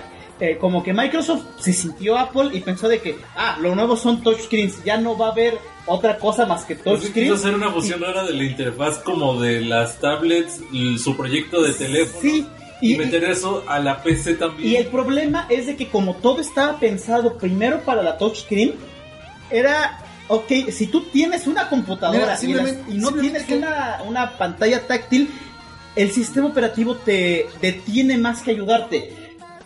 Sobre todo porque no es intuitivo. Por ejemplo, Sí, no. esto de, de que el menú inicio tenías que arrastrar desde la derecha, desde, desde donde estaría tu pulgar, si, si- si la pantalla estuviera en tu mano, y hacia, la, y hacia la izquierda. Eso en PC realmente nunca pensarías hacerlo con el mouse. No. O sea, no. Y por eso mis amigos, por ejemplo, maestro, no sé apagar la compu. Y yo, ah, ¿cómo serás? Espera. Es Windows 8. Maldita sea, yo tampoco. y usaba el famoso truco del Alt F4, pero ya eso era otro pedo. Sí, eh, fue un sistema muy malo. El Windows 7 por lo mismo duró, ni más, no duró tanto, pero duró más o El menos el 7. No, o sea, El 7 duró mucho. el 7 duró todo lo que duró el 8. El 7 duró todo lo que duró el 8, más o menos como le Sí. pasó con el XP cuando salió Vista. Precisamente por lo gente mismo. decía que el 8.1 era Word porque traía reparadas muchas de esas cosas como que Es ya que el tenía 8 la barra de tareas. Es que el pero aún así ya 8.1 nadie confiaba en el 8. es que el 8.1 haz de cuenta que era un beta del 10. Eso es lo que eso es lo que es un beta del 10, Pero, pero el 10 corrigió ya muchas eh, sigue teniendo la, muchos pedos. la noticia es, estaba precisamente con estas consolas. Eh, aquí nos están diciendo que va a ser un servicio de juegos en streaming. Es decir, va a ser como el famoso PlayStation Now. Vas a jugar los juegos a través de un servicio de stream. Si eso es realmente lo que pretenden hacer, qué bueno. Eh, el problema es que en México no creo que se implemente rápido. O sea, con nuestro servicio de... Incluso si lo hacen, así como está nuestro internet, no. Vamos a tener una latencia horrible. Algo que yo medio he estado mamando mucho, al menos este con conocidos. No, no. Este, ¿Cuándo nos toca a nosotros, perdón? Esto es algo que no, ha- no ha entrado de lleno a México, creo que ahorita solo Axtel lo tiene. Es este el internet simétrico. Que ya las compañías deberían de estarlo ofreciendo por lo popular que son los streams. Para, se eh, antes, an- antes de dejarte, sí, para antes- antes de dejarte continuar, para que la gente entienda qué de qué chingados está hablando Dichi, la mayoría de nosotros y, y la mayoría de los servicios en México usan un servicio ADSL, esas siglas se las deben de conocer, que es más o menos lo que viene en la factura del Internet, que es Internet ADSL. Son siglas que están por Asymmetric este, Download, este, Upload eh, System, no me Bueno, ahora va a ser El- SDS. La SSDSL, que es Symmetric. ¿Esto qué significa? Eh, las velocidades de descarga y de subida, por lo general los usuarios comunes ni se preocupan por ese desmadre porque realmente la de subida, por muy baja que la pongan, es muy suficiente para jugar videojuegos, todo lo que tú quieras, a menos que estés en mega cable, ahí sí ya estás bien chingado. Eh, pero en general son... Ya, eh, streameo putos. Si tienes cualquier servicio que, que Más use o cable menos. telecable, estás bien Ah, jodido. más o menos todos los servicios usan eh, lo que es una um, un porcentaje de un 80% de, eh, del ancho de banda. Eh, la mayoría de la gente para esto usa la analogía de que piensa en el internet como si viniera un tubo. técnicamente es... Este, Seri, perdón. Voy a hipersimplificarlo para la gente. Actualmente, para bajar cosas, tu internet usa la mayor parte de los recursos. Y por ejemplo, si tienes uno de 10 megas, 9 son para bajar y un poquitito es para subir. Por ejemplo, eso es para streamear. En el simétrico, usarían la misma cantidad de recursos y bajarías y subirías a la misma velocidad. Eso es lo que pretenden decir con 10, 10, 20, 20, 30, Sí, 30. 30. Este, muy, muy simple. Este, quiero aprender eso. O sea, yo sí quiero saber todo eso. Pero es que estoy viendo acá como que está muy inactivo. Nada más una cosa, te equivocaste en una cosa. No, por ejemplo, si te dicen que tienes 10 megas, no es de que tienes 10 megas y de esos 2 megas los estás usando para subir. Es una Tienes- analogía. sí, es una analogía, pero nada más eso. A, a Eh, lo que voy es que si este servicio fuera más popular en México, porque mucha gente ya se está pidiendo a las compañías, en serio, métanse a casi cualquier publicación de publicidad en Facebook de las que mandan Total Play, Megacable, Telcel, un chingo de comentarios, gente pidiendo simétrico, gente pidiendo que ya traigan a su ciudad simétrico, porque para streamear, para estos nuevos servicios que se están haciendo más populares, de jugar a través de stream, o sea, jugar en la computadora, en el servidor de quien te lo renta, se están haciendo más populares, se están haciendo prácticos para que la gente no tenga que comprar super PCs para jugar. Y en México está todavía, yo creo que a mínimo unos 5 años de que esto sea una realidad. Espero que y hablando no de sea mínimo, para- espero que no sea para tanto. Eh, para terminar lo de Nintendo, ya me este, recordé tanto, o sea, me puse un video que se me, porque se me había olvidado un poco. Sí, ya, este, sí es este, una iniciativa directamente de Microsoft. Eh, pero aceptó Nintendo, más que nada es como que. Ya ven que Microsoft te- tenía esta cosa de que se había unido para que. O bueno, había, había unido su sistema Xbox Live de consola con el de PC para que lo que compraras en. en ¿En eh, PC? en PC, también eh, en la tienda de Microsoft, también lo pudieras usar en, en la consola. O sea, obvia- cuando pudieras encontrarlo. Obviamente, si tú compras Skyrim en Steam, esto no te va a servir porque lo estás comprando en Steam, no lo estás comprando en, en Microsoft Live. Ah, pero acá, esto de tener Xbox Live en el Switch, si tú compras Skyrim en Xbox One, ya lo vas a tener en la PC, si es que, la- si es que hay- eh, tienes eh, Xbox Live en, en PC, y también lo vas a tener en el Switch es una cosa muy loca que realmente ahorita todos estamos, o sea, todavía, a pesar de que la noticia Mira, tiene unos días, la verdad- todos estamos en shock así como de que, ¿qué chingados es lo que está pasando?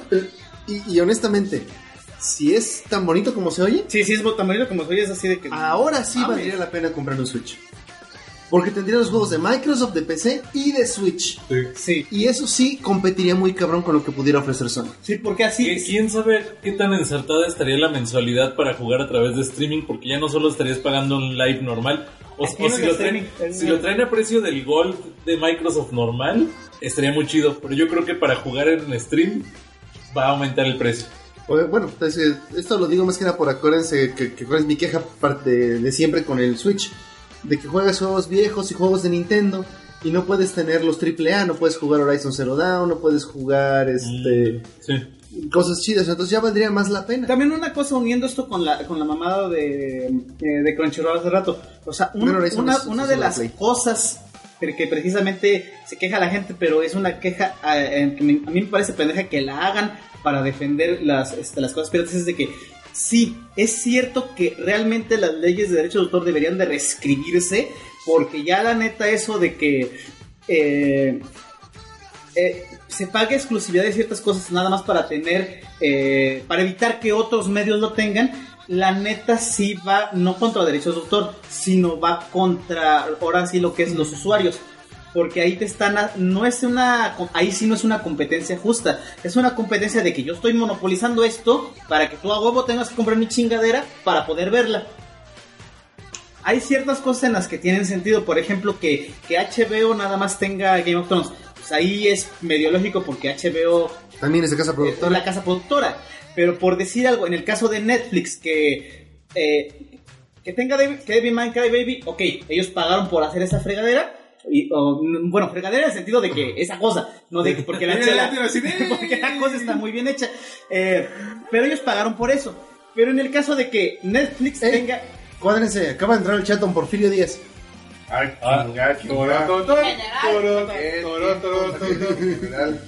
Saludos, mi general. Pero bueno, el, el- pero que Caliente. Netflix tenga el derecho exclusivo, por decir algo, de Kakegurui, el anime de las... El que sí es literalmente el anime de las chicas de- con juegos de azar. Bueno, el anime de, con juegos de azar y mujerzuelas.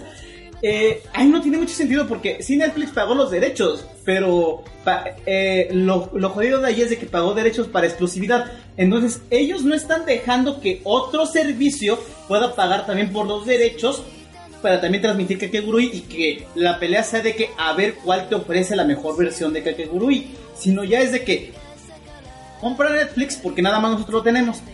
Eso sí tiene que cambiar y lo mismo en los videojuegos. Está bien que juegos que produzca Nintendo directamente, que produzca Xbox directamente o que produzca Sony directamente se queden en sus consolas.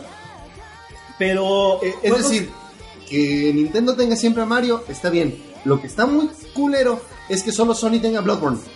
sí, Eh, bueno, es que ahí a mí me gusta la opinión de este cuate Michael Quesada, que tiene todo un tutorial que dice, esto no es piratería, porque en el tutorial está que si tú compras el juego de Nintendo, yo te voy a decir cómo hacer el room para que tú lo puedas jugar en tu PC con este emulador, porque yo creo que ya compraste el puto juego, tienes derecho a jugarlo donde tú quieras porque ya lo compraste.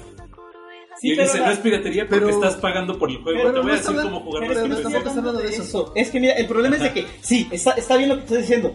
Pero a ver, tú quiero que sin, sin incurrir en, en derechos de autor, porque también ten en cuenta de que las consolas, si tú le metes algo ya es este un emulador, ya estás violando la, este, los derechos de autor de la consola.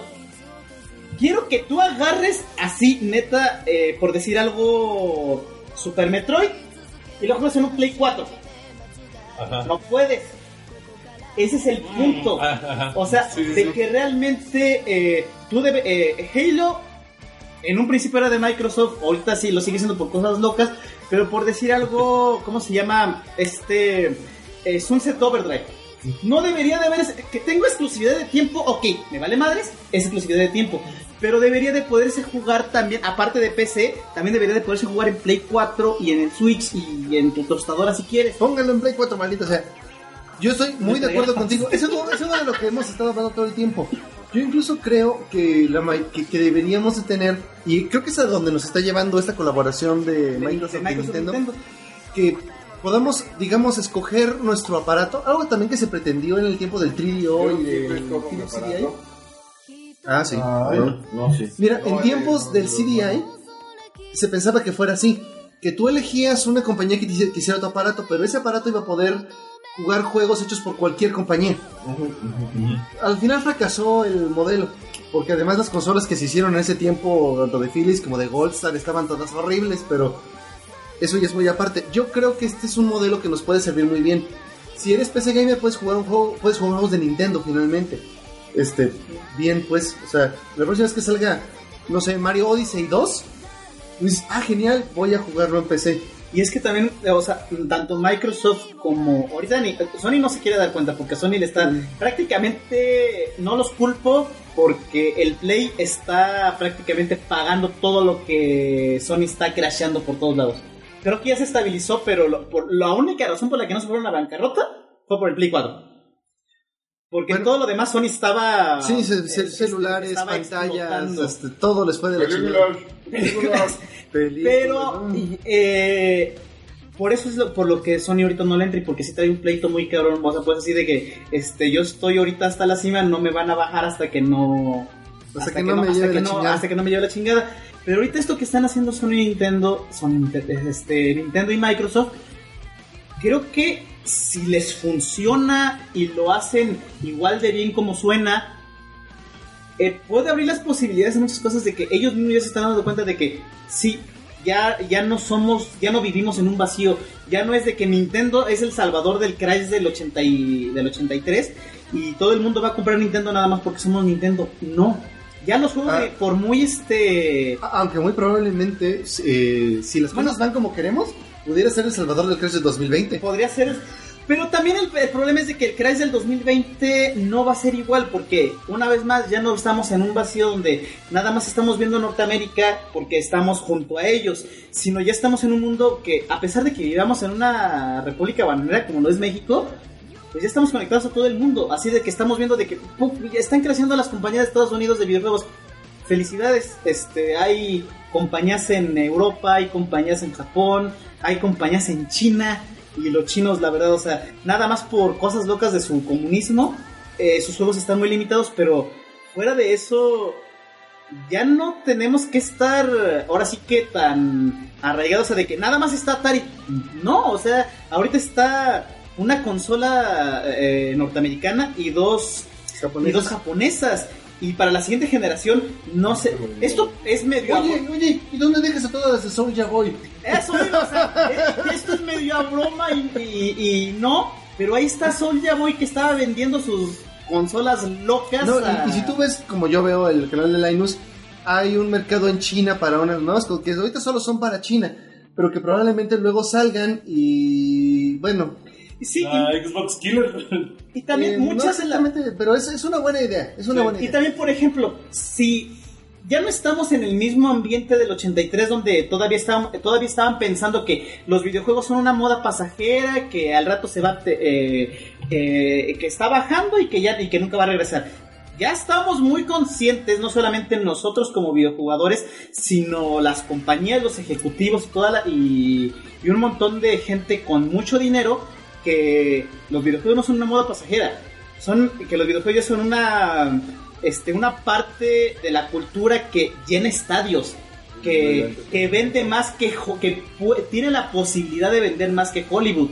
Ahorita estamos en una recesión que ya están bajando pero por decirlo cada vez que salía una película que rompía récords de ventas como lo es este Avatar de James Cameron o otra que ahorita se me está olvidando porque también se me la Titanic. primera de Spider-Man. Titanic, la primera de Spider-Man. Y de repente volteamos a ver, perdón, pero ¿cuánto vendió Grand Theft Auto? No, mucho más. No mames. O de Red repente... Dead Redemption creo que rompió cualquier Fuera de, cinematográfico. a- antes de eso, cada Ah. cuando, cuando Mira, salió la de James Cameron, Así de simple, en realidad los estudios sí produce mucho más dinero que la industria del cine. O sea, sí.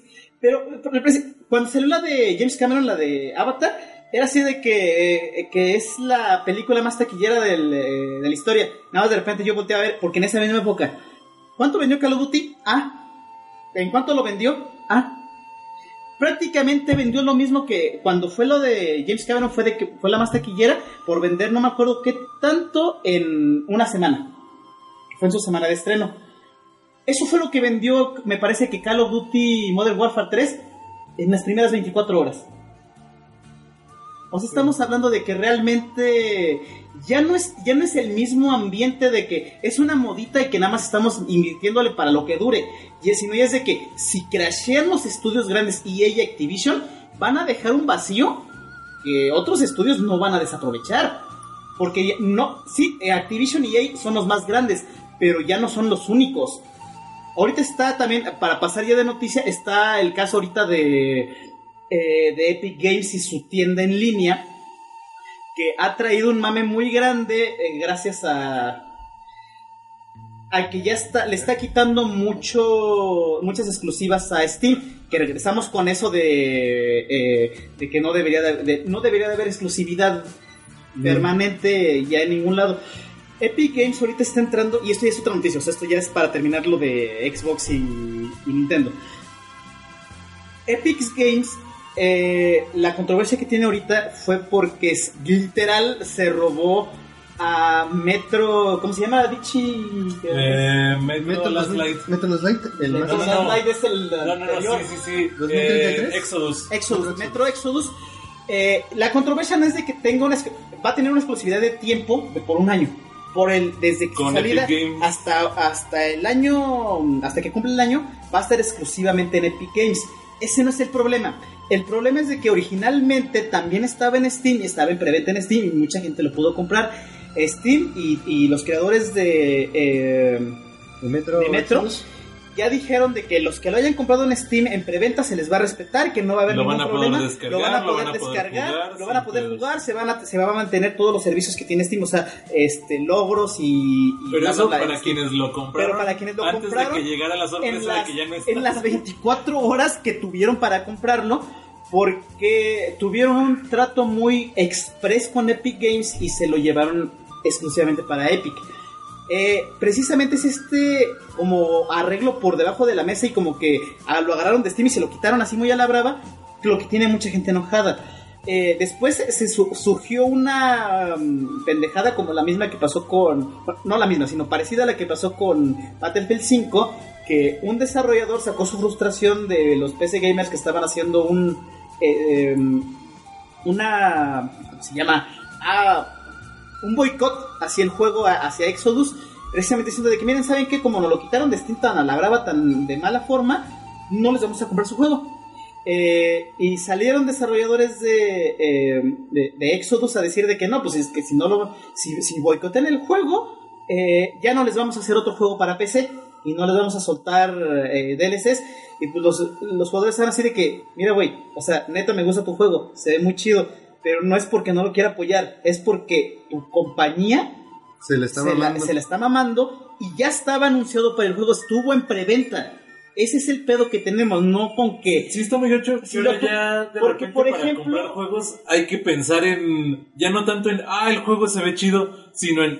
Ah, lo está distribuyendo tal y quién sabe cómo nos va a querer ensartar. La otra cosa, otra cosa, es, todo esto se dio eh, a pesar de que sí, en Epic Games está, llegó con un descuento del 10% sobre lo que lo estaba vendiendo Steam. El problema también mucha gente que está todavía renuente a pasar a Epic Games es de que como es una plataforma no relativa, sino directamente nueva, no tiene ni la mitad de los servicios que tiene Steam. No tiene servicio de, este, creo que sí tiene servicio de chat de voz, pero no tiene logros, no tiene servicio de comentarios para reseñar la, eh, los juegos, que es una cosa que los de Epic dijeron que no van a tener, que porque no quieren que haga que haya boicots. Irónicamente, esto está cocinando un boicot. No tiene otras, no, no tiene este servicio de guardar tus saves en la nube y muchas otras cosas. Entonces, es, sí, los juegos están un poco más baratos, pero como no tienen la misma calidad del servicio en Mire, general yo amo a Steam, Gamer como cualquier otro. Digo a Gaben. Yo amo a Gaben como cualquier otro. Gabe Newell. Gabe Newell. Gaben. Pero, Y por favor, es su majestad, señor Newell. pero tengo que admitir que no ¿Por qué me parece mala esto? la idea de que alguien salga a competirle. Y salga a competirle, ok, no tiene el tamaño que tiene Steam, pero sale a competirle directamente con precios mejores. Eso ya es un... No, es un logro. Mira, voy a interrumpir totalmente esto. Bueno, mi única opinión es que está muy bien que haya competencia. Ya había otras compa- compañías como Google Games este, o las plataformas de cada, de cada distribuidora que ya ves que en todos lados. Sí, lo único que no quieres es eso, tener 20 clientes que todos corran cuando inicia mi puta compu. Sí, yo estoy Eso igual. es lo que no quiero. Yo tampoco, a mí tampoco me gusta eso. Pero la opinión de sí está muy bien, muy bien dicha, muy bien estructurada.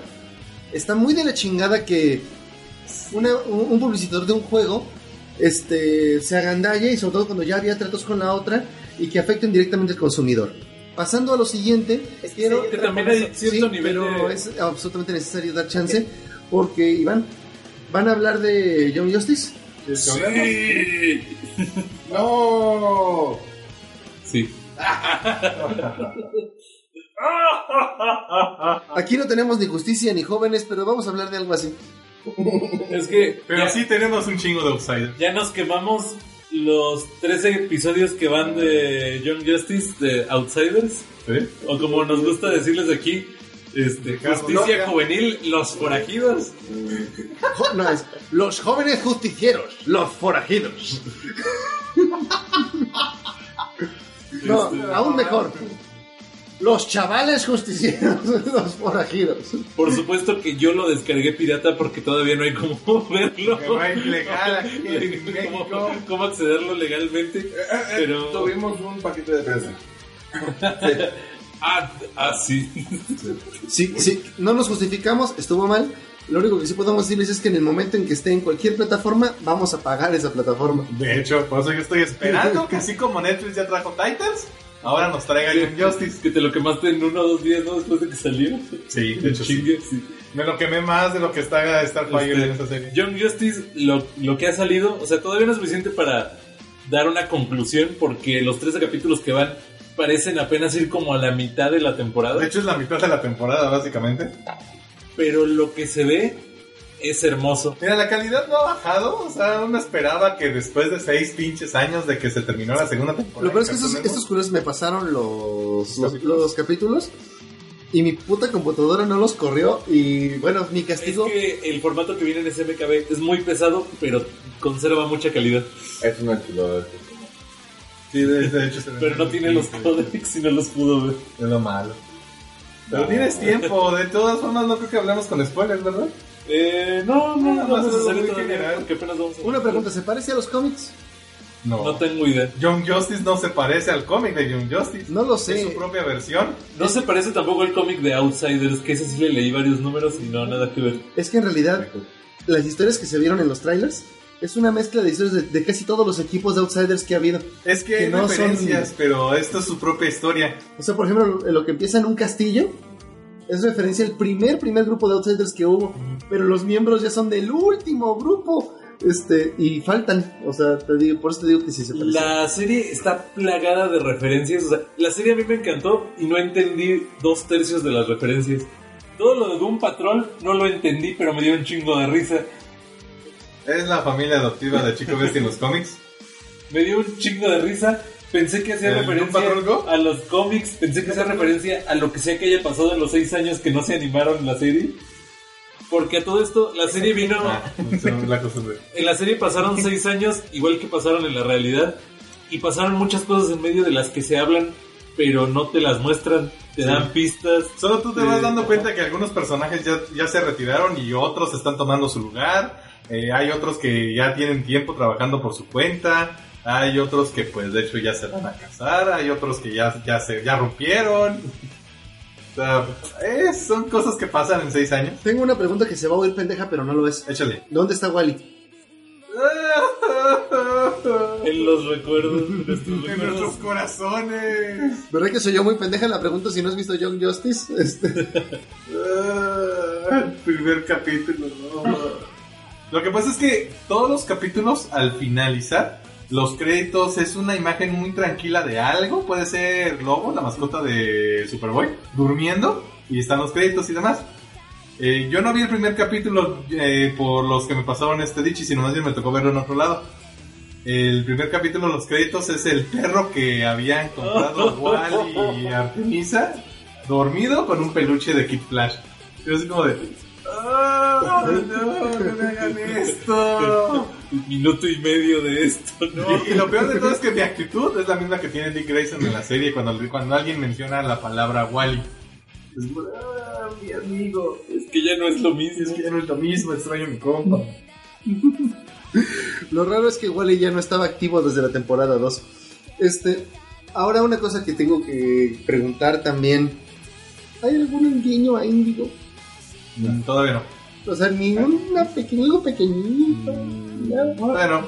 ¿Alguien ha mencionado un viaje en el tiempo? No, No, todavía no. todavía no. Metamorfo ha mencionado a una chica que le gusta mucho. Ya, ya, ya. Ahí está Metamorfo y se la rifa.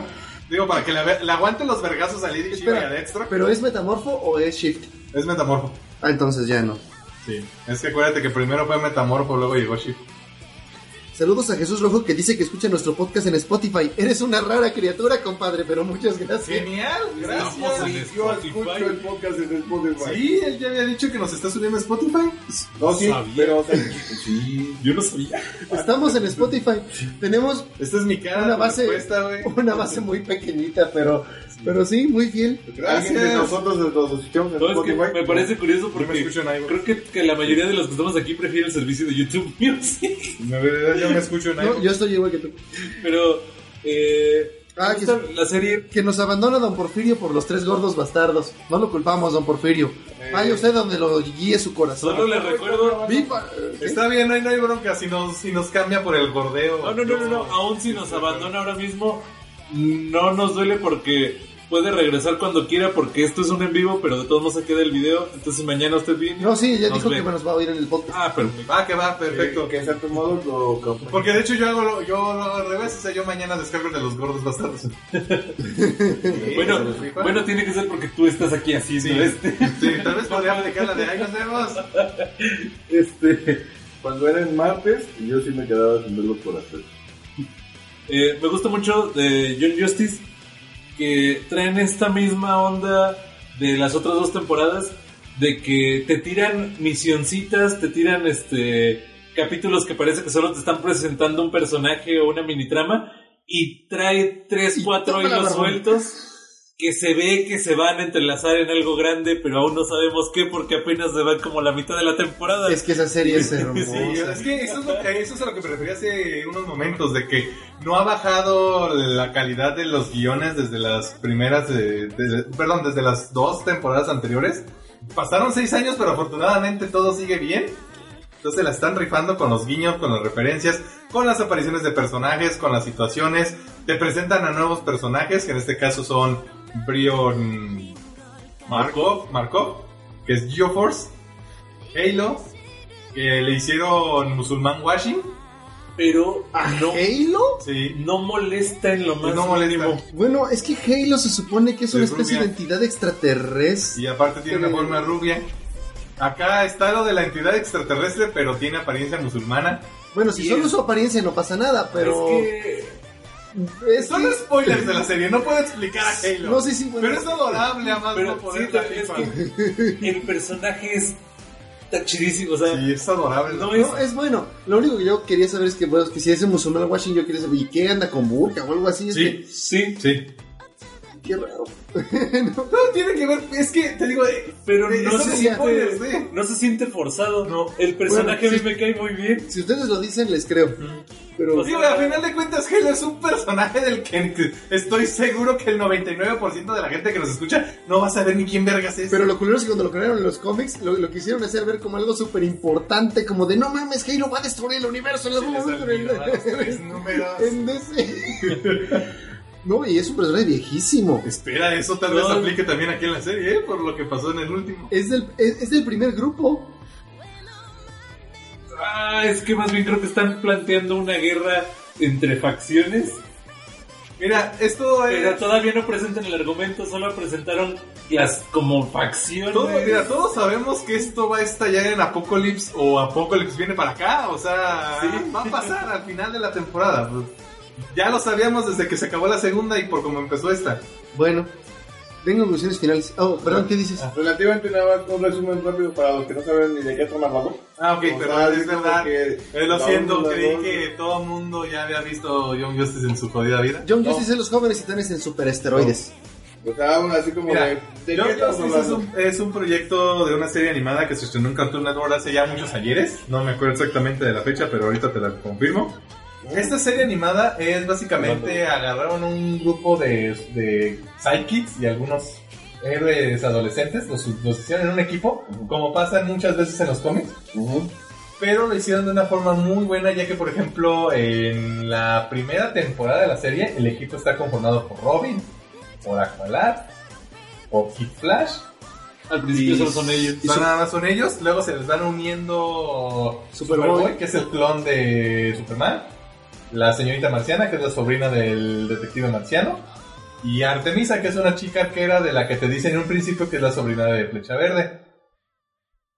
Conforme la serie se va desenvolviendo, la trama este, te va diciendo que esto es todavía más grande de lo que pensabas. Tú creías que estabas aquí nada más por ver una serie flashera de adolescentes eh, enfrentándose al villano del turno. Cuernos, perro.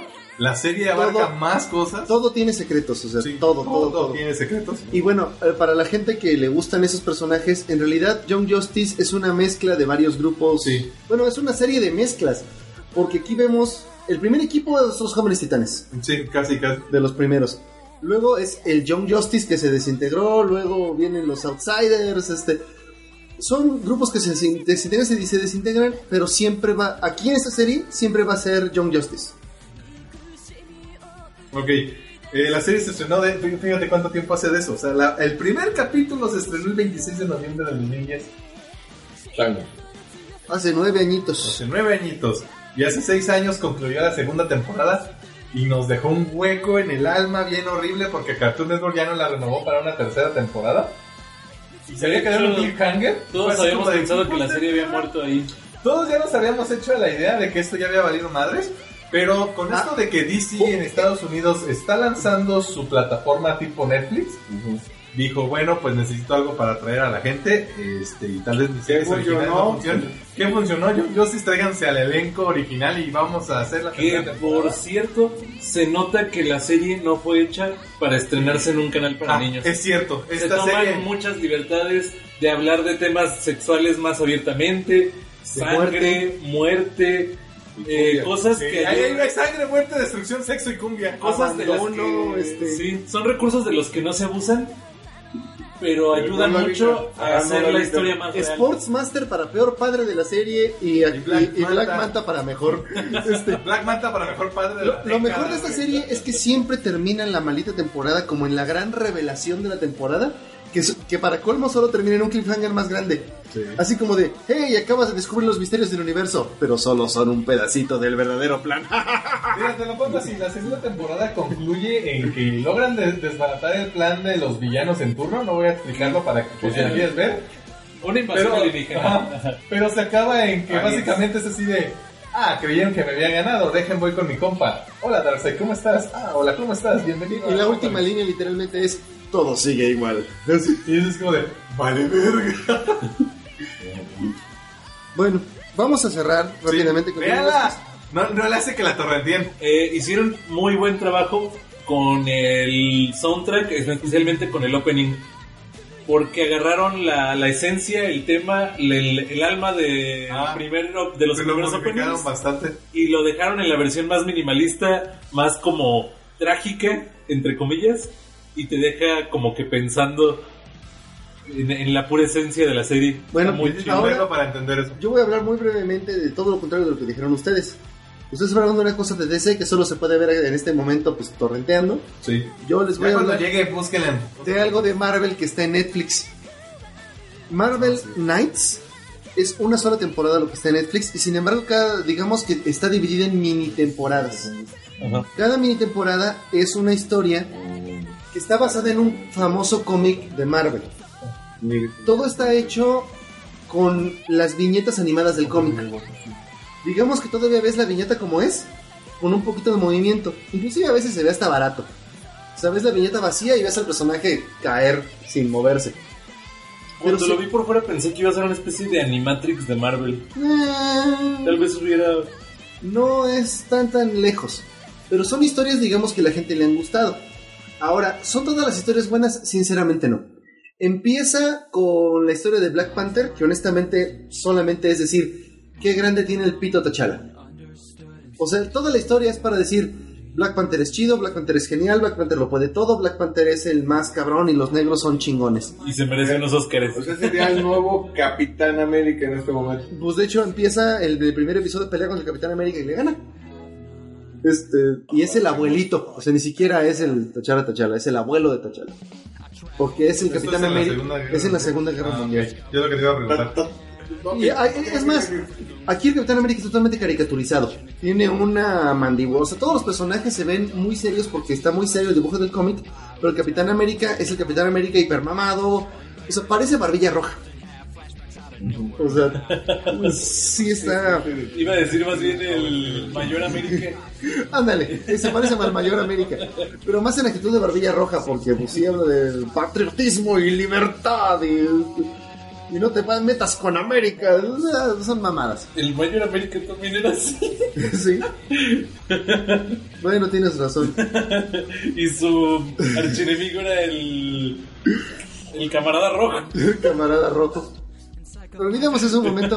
La segunda historia es un poquito mejor. Es este Spider-Woman agente de Sword. Honestamente, se ve una historia medio feministona porque habla mucho de abandono y de tragedia. Este, sobre todo me, me choca mucho ese primer diálogo de que no, Wolverine, tú ya no eres la persona más destruida de todo el mundo. Y yo, ajá, y esto va a ser ella sufriendo todo el cómic, y sí. Pero la trama del cómic está muy buena. Es básicamente ella buscando Skrulls, porque esto es después de la invasión de los Skrulls. Oh, donde- que tiene sentido que ella esté más encabronada que sí, nadie. porque la reina Skrull tomó su forma. Sí, de hecho, de hecho terminando la invasión secreta, todo el mundo era así como de, mira Jessica, me caes bien, la chingada, pero antes que no puedo confiar en ti porque la puta reina de los Skrull tenía tu apariencia. Y al rato ya, ya no confía en Miss Marvel y cosas así. Y la historia está buena. Sí, el tono me chocó un poco porque se hace muy lento y muy aburrido por este tono que le dan. Imagino que el cómic es igual. Seguramente. Este, pero se disfruta. Hasta eso sí puedes disfrutar de, la- de una historia porque no es muy larga, son tres episodios de 20 minutos.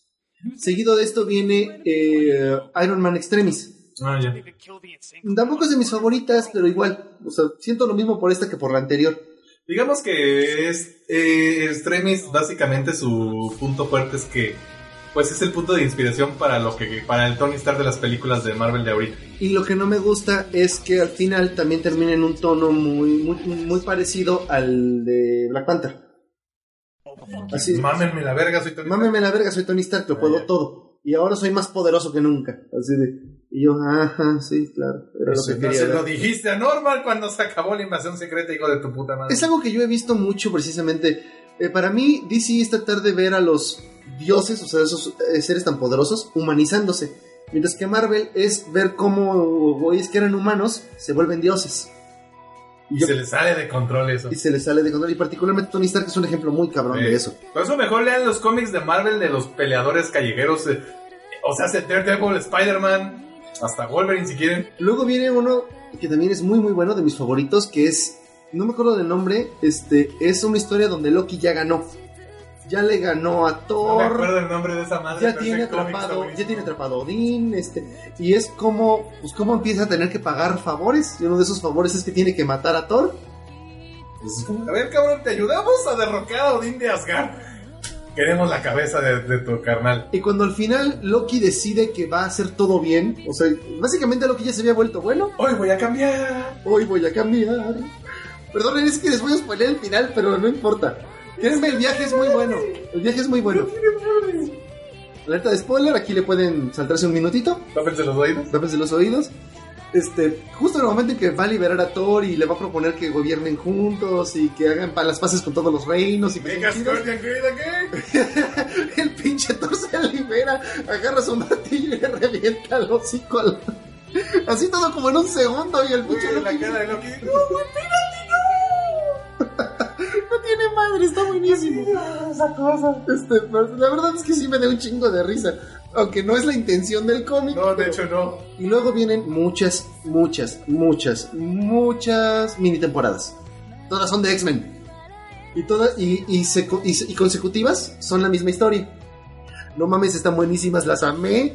Son ¿Cuál los- es, es que eso, te voy a decir, es, es que no, no me aprendí los nombres de los cómics, pero es una historia donde está donde están los X-Men y Kitty Pryde regresa a la escuela llamada por Emma Frost.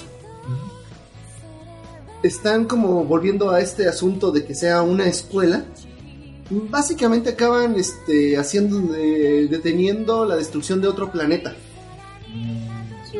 Y se supone que el que lo va a destruir es Coloso. Ah, ya sé cuál ¿Ya es. sabes cuál es? Creo que sí. No mames, o sea, todos, todas estas mini historias llevan a una conclusión final y están pinches buenísimas, me encantaron. Y sobre todo porque yo soy muy fan de los X-Men y aquí, aunque no están todos, son ellos, o sea, son ellos. Es algo que me pasaba mucho con, con otras representaciones de los X-Men en ciertas películas o en series. Estaban muy de la verga. O sea, aquí ves a Hank McCoy. Sí, sí, ese es Hank McCoy. Ese es el Hank McCoy que yo conozco de los cómics, de las series, o sea, es, es él, es él. Este, ah, ese es el Scott Summers que yo conozco. Este, esa es Kitty Pryde tal cual que yo la recuerdo. Ahí está el camarada coloso, este, Camarada coloso. sale Wolverine otra vez y es el Wolverine que recuerda, sarcástico, mamón, este, ya no es el pinche sufrido de, de sobre todo de las películas. Ay, no te Este- metas con Hugh Jackman. Hugh Jackman es un gran actor, lástima que sí, sí me lo hicieron muy sufrido, sobre todo para las últimas, las, las que son, las que son él solo, sobre todo. Culpemos a los guionistas, no a Hugh Jackman. Así es. Este. Nada más por esas. Si quieren, sáltense lo demás. Pásense a lo de X-Men. No tiene madre, me encanta, eso sí, véanlo. Y pues, ya más. Esto ni siquiera es una reseña, es una recomendación mía. Y ya, termino con esto. Y tenemos. eh, ahora sí que el resto de las noticias. Sí. Vamos. Eh, continuando con lo que, de- porque era de lo mismo de Epic, pero no, no en Epic ya, sino con lo de Metro. Ah. eh, otra de las cosas es de que el creador del- de los libros de Metro, el autor de la, de la novela, también salió a criticar a los gamers por este ponerse tan intensos de que no quería que, eh, eh, de que no querían que los quitaran el, el, el juego de Steam. El problema pues es de que a él le llegó la situación muy a medias y hoy mismo en la mañana, lo que es como las 2 de la mañana en Rusia, recuerden que este tipo es ruso, sacó un video en YouTube pidiendo disculpas precisamente porque como que alguien le explicó de que no, no, mira, es que no están enojados con este con el juego, ni están criticando el juego, sino están criticando el hecho el- la decisión de la distribuidora de quitarlo de Steam y ponerlo en, en, Epic cuando ya se estaba haciendo la preventa en Steam. Entonces como que lo entendió, lo dijo que eh, lo dijo nada más como que hay una cosa que como que el tipo de ruso habla inglés, pero como que algo que se perdió en traducción de él mismo es de que él dijo que espera que no lo, que no los traicionemos o bueno, que no te que los fans no traicionen a Metro. Me imagino que quiso decir en realidad que espera que no eh, que no se queden con el mal sabor de boca con la franquicia de Metro, no tanto de que traicionen, porque recuerden que en el ruso ciertas cosas por lo de traición y comunismo, las palabras se pueden eh, traducir mal al inglés. Eh, pero así como que la controversia con Metro ahorita está muy cabrona. Todavía eh, sa- salieron a disculparse, pero obviamente de manera un poco más eh, diplomática o por medios normales. eh, los del estudio eh, que borraron sus posts de críticas hacia los fans directamente. El que sí se agradece bastante y el que como que no se necesitaba como para calmar un poquito a toda la gente que ya se estaba por salir de control como lo de Crunchyroll, más que nada por la parte de los fans, es la disculpa del creador de que como que sí se... Ahora sí que entendiéndolo y él mismo explicando de que pues él no tiene que ver con la distribuidora, o sea, él nada más escribe los libros, él les vendió la licencia, pero él realmente no tiene mucha voz ni en, la- en las decisiones que toma ahora sí que quien tiene el derecho de los videojuegos. Además recordemos que él es él mismo eh, fue quien salió a defendernos cuando el creador de el, el autor de The Witcher sí salió a criticar a los gamers porque según él lo que vendían los juegos eran sus libros, cuando es al revés de que sí está muy chida tu historia, cabrón, pero la neta Nadie nadie, la la, conocía. hasta que no salieron los juegos de The Witcher, específicamente de The Witcher 3 en- como videojuego. O sea, por muy chida que esté, no mames, sí, este, eh, ahora sí que... Ahora, ahora sí que todo esto de los autores sería como... No sé si todavía vivía Tolkien y, y con Martin se pusieran a, cri- a criticar a las películas de la serie de televisión por hacer más conocido a la, la novela. Así de que, ok, sí, era famoso entre el círculo de, geeks que, que siguen esas cosas pero las series eh, live action fueron las que realmente lo llevaron a que todo el mundo los conociera. Tenemos noticias del mundo Eh, de... Yo traía lo de Liam Neeson. Oh, sí, eso precisamente iba a preguntar. La verdad no lo traía para el programa, pero ya que me preguntaron antes de estar al aire, creo que sí vale la pena mencionarlo. Es porque que también hay otra cosa. Porque que es pasó. un mame tremendo. No sé si, si, si ustedes saben, no, pues ustedes no sé si saben de lo de Liam Neeson. No, lo medio como que hace rato publicó su serie, apenas lo que me... ¿Qué fue? ¿O qué? ¿O no fuiste tú? No me acuerdo. No, yo tampoco fui. No me acuerdo Bueno. si, si yo la compartí. Le, le- le- pero le- yo la- le digo al público qué pedo. Eh, le cancelaron eh, su alfombra roja a la, pelicu- a la nueva película de Liam Neeson y creo que le cancelaron todo. Hay gente creo que rompiendo relaciones y ya está en la lista negra de racistas, eh, white supremacist, etcétera, de Estados Unidos. Por una desafortunada entrevista un día antes de, del estreno de su película en la que literalmente dijo algo así, o sea, a mí no me parece tan grave, pero bueno, En realidad tampoco. que dijo algo así como, sí, hace 40 años a una amiga mía la violó un negro y estaba muy enojado con los negros, tanto como para casi que quería salir de mi casa a buscar uno y matarlo, pero se me pasó en una semana. Fue por lo de mi amiga, ¿no? Y pues eso aparentemente puede que ya le haya costado el resto de su carrera. Le cancelaron su alfombra roja, le cancelaron estrenos, quién sabe si vamos a poder ver la película que se iba a estrenar, que yo no sabía que existía dicha película hasta que se empezó a levantar este mame. Y, y puede que allá haya quedado ya Liam Neeson como, como actor. Lo malo es que probablemente Liam Neeson lo encuentre y lo mate. este. bueno, nada más estoy aquí aprovechando un comentario del señor Abraham que nos dice que si alguien lo hizo enojar y lo buscó y lo buscó hasta que lo mató, eso sería la mejor razón para cancelar en la alfombra roja a alguien. No haber dicho, oye, ¿sabes qué? Hace muchos años yo estaba enojado con los negros porque un negro había hecho esto. Dice, y yo aprendí que no puedes culpar a toda una raza o a todo un grupo de personas porque una sola persona hizo. O sea, está casi casi denunciando el racismo, pero... Sí, pero Ahorita, ahorita los portales de noticias están más interesados en culpar al hombre blanco de, este, es como... De algo que no hizo, de algo que no hizo. porque realmente nunca tomó una acción afirmativa con respecto a sus sentimientos. No, Solo lo superó. Creo que todos hemos sentido algo así. Este, digamos, todos hemos dicho la mamada de todas las pinches viejas son iguales cuando alguien te trata mal. Este, o pinches, pinches viejos no me entienden cuando eres joven y tus padres no te entienden y tus tíos y todos están de acuerdo, menos tus amigos los jóvenes.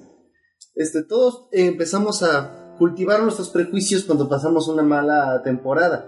Así funciona el cerebro humano, toma Es como, atajos. es como, por ejemplo, los afroamericanos, ahorita en realidad están enojados por blanco que hicieron cosas que si fueron estables hace generaciones.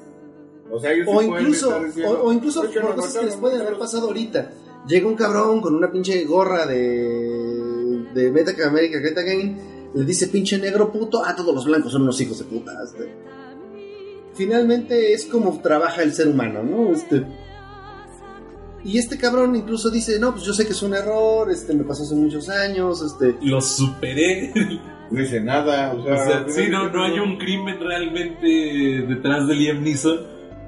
Pero bueno, a partir de los estándares de, de nuestra nueva sociedad, eh, su crimen fue alguna vez haberlo pensado no, y haberle tenido la confianza a un reportero en una entrevista de decirlo. No, ya ni- y lo ya- dijo porque decía que, que sabía actuar el papel de la película porque en el papel es un padre que busca venganza del asesinato de su hijo. Y por eso metió la alusión de que había tenido una experiencia Ah, que tal vez lo como- acercaría al personaje hace 40 años. Ah, exactamente, o sea, como Fue el de- motivo por el cual lo dijo en una entrevista y ese fue su error, aparentemente. Pues vamos a ver relativamente, como si se dio, o sea, que fue ayer o algo así, pues, ¿no? Entonces, Creo que antier fue la entrevista y ayer fue que le cancelaron este, su alfombra roja. Pues ahorita solamente quedaría esperar ver cómo pues se empieza, pues ahora sí, o sea, lo que indica es que sí, pero vamos a ver cómo hace el control de daños, etcétera, de ver. Yo digo que si sale a decir que es gay, tal vez tiene suficiente colchón. No, yo, para- no, yo sí no para- le creo, yo no le creo a él que sea, o sea, la verdad sí. A Kevin Spacey le funcionó. Sí. Pero a Liam Neeson probablemente no le funcione. Es lo peor del caso. Eh, y mira, no es la única. El, el día de ayer estaba viendo las noticias y estaban mame y mame en las noticias estadounidenses con este senador demócrata, por eso hasta Fox News la agarró. O sea, normalmente las noticias de güeyes racistas las agarra más CNN. O sea, porque para CNN ser racista es muy malo y, para Fox News es muy aceptable. Pero esta vez hasta Fox News la agarró porque era un senador demócrata. Entonces la andaban mame y mame porque este cabrón resulta que alguien agarró su libro, su anuario de la escuela de medicina y encontró una foto donde había un güey con la cara pintada de negro abrazando a un güey con disfrazado del Ku Klux Klan. Obviamente ambos eran disfraces. Y entonces dijeron, es que en esa foto supuestamente uno de los dos es el senador. Pues ya no sabemos quién, pero uno. No sabes dos. quién, pero uno de los dos. Y pues hicieron muchos chistes sobre qué es peor, ¿no? Este, yo digo, güey, ¿no crees tú que la foto incluso sea una sátira? No, pues es una broma, los anuarios por lo regular tienden a querer que tú destaques en tu foto, ¿no? O sea, Sí, sí, o sea, pero bueno, hoy en día, por alguna razón, eso del blackface les parece como. Mejor muérete, ¿no? Pero en fin, eh, le preguntaron, oiga, ¿usted es el de la eh, ¿quién ¿Usted está en la foto? Y él dice, mira, yo creo que sí, pero no me acuerdo bien, que está medio raro. Y pues empezaron a tirarle mierda y el güey al final regresa y dice, miren, voy a confesar, ya vi que no soy yo. Así de, yo no soy en ninguno de los dos en esa foto particular. Yo me equivoqué al decir que sí, porque la verdad, una vez en la vida sí hice es, el famoso blackface. Les comento, pasó, eh, pasó en este contexto. Yo me metí a un concurso de baile, más o menos por esas mismas fechas, y me fui disfrazado de Michael Jackson, que en aquellos tiempos era negro. Este, no solo estaba vivo, sino que era negro. Ah, o sea, es una ca- caracterización, o sea, un disfraz para interpretar algo. Mira, para Sí, la cultura y- de hoy en día está mal. Pero mira, incluso en ese Ajá. tiempo era, digamos, pero todavía era algo debatible, pues. Sí. Todavía podías decir con alguien, oye, güey, pero como que eso es medio ofensivo, ¿no? Y dice, tranquilo, güey, nomás es un disfraz. Y tú después dices, bueno, mira, no me gusta, pero va, es tu pedo. Hoy en día, pues, ahorita les digo qué le, qué le pasó a este cabrón, ¿no? Total que él dice, y fíjate, tan, tan, tanto éxito tuve con ese, que gané el concurso de baile haciendo moonwalk. ¿Cuál es la siguiente pregunta del nuestro querido amigo el reportero? ¿Todavía puede? ¿Todavía puede hacer moonwalk? Y la pinche esposa que está a su lado le jala el brazo así como de ni se te ocurra, pendejo, así. Como- Hace pensar, acepto que esto se lo oí precisamente a alguien que estaba reportando, hace pensar como que el güey no pierde oportunidad para mostrar que sí puede. Entonces ella le jala y, mira, sí, sí puedo, pero eh, eh, en ocasiones más apropiadas. Mira, lo que pasa es que todo eso vino porque ahorita en Virginia, este, sobre todo ese güey tiene más cola que lo dicen por otra razón. Ah, está tratando él de impulsar, impulsar una ley que es de aborto postparto. Mm, Tengo entendido que era un día antes del parto. No. ¿O es, es- Es aborto postparto. eh, como la que Hillary Clinton llegó a, llegó a decir en la campaña presidencial? De, Eh, decía algo así, no me acuerdo si, si era como la que describí o como la que describes tú. porque lo que él dijo era de que era completamente válido que una mujer diera luz a un producto que digamos este a lo mejor hubiera nacido que no tenía palpitaciones una cosa así ponerlo cómodo revivirlo y después de revivirlo este que la mujer decidiera si, si lo abortaba o no eso Ay, güey. Sí está muy... Sí, eso está muy de aquel lado ya para mí y... Sí. O sea, pero es que también habría que ver, o sea, revivirlo en el sentido de que va a poder vivir o, o revivirlo como un momento cuando ya no es viable, este... no es que aunque el producto sea viable No, bueno, mira, yo la verdad soy de esas personas que solamente está a favor de la despenalización del aborto. O sea, pienso que el aborto es algo que se tiene que hacer cuando es absolutamente necesario este, y que se debe despenalizarse para que las personas que se ven en una situación muy fea no se la hacen peores. Y es que, por Y ejemplo, todo no- no estoy a favor del- menos ahí por el estilo. No estoy yo con ese discurso más moderno de que de que es un puñado de células, que mi cuerpo es mío, o sea, no, no, no estoy tan allá. Yo sí, pero es que incluso así, o sea, ya da, o sea, ya en el momento en el que ya deja de ser un embrión, o sea, ya que está completamente formado, ya que está fuera, ya que está respirando, ya no Ya que estamos hablando- puede sobre... ya que puede Es que por mira- sí mismo, ya ni siquiera estamos hablando de lo mismo. Y es que simplemente así como lo describes en realidad, si eso se aprobara, ¿qué impide, o sea, qué le impide a una persona de cualquier edad ser asesinado por su madre de forma legal? Es que eso no es un aborto. Es que eso- eso es sí es un aborto.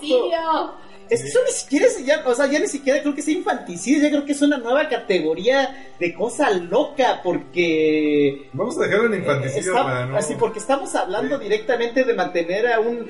ca- casi, casi de mantener a un recién nacido en animación suspendida en lo que se estabiliza su situación legal.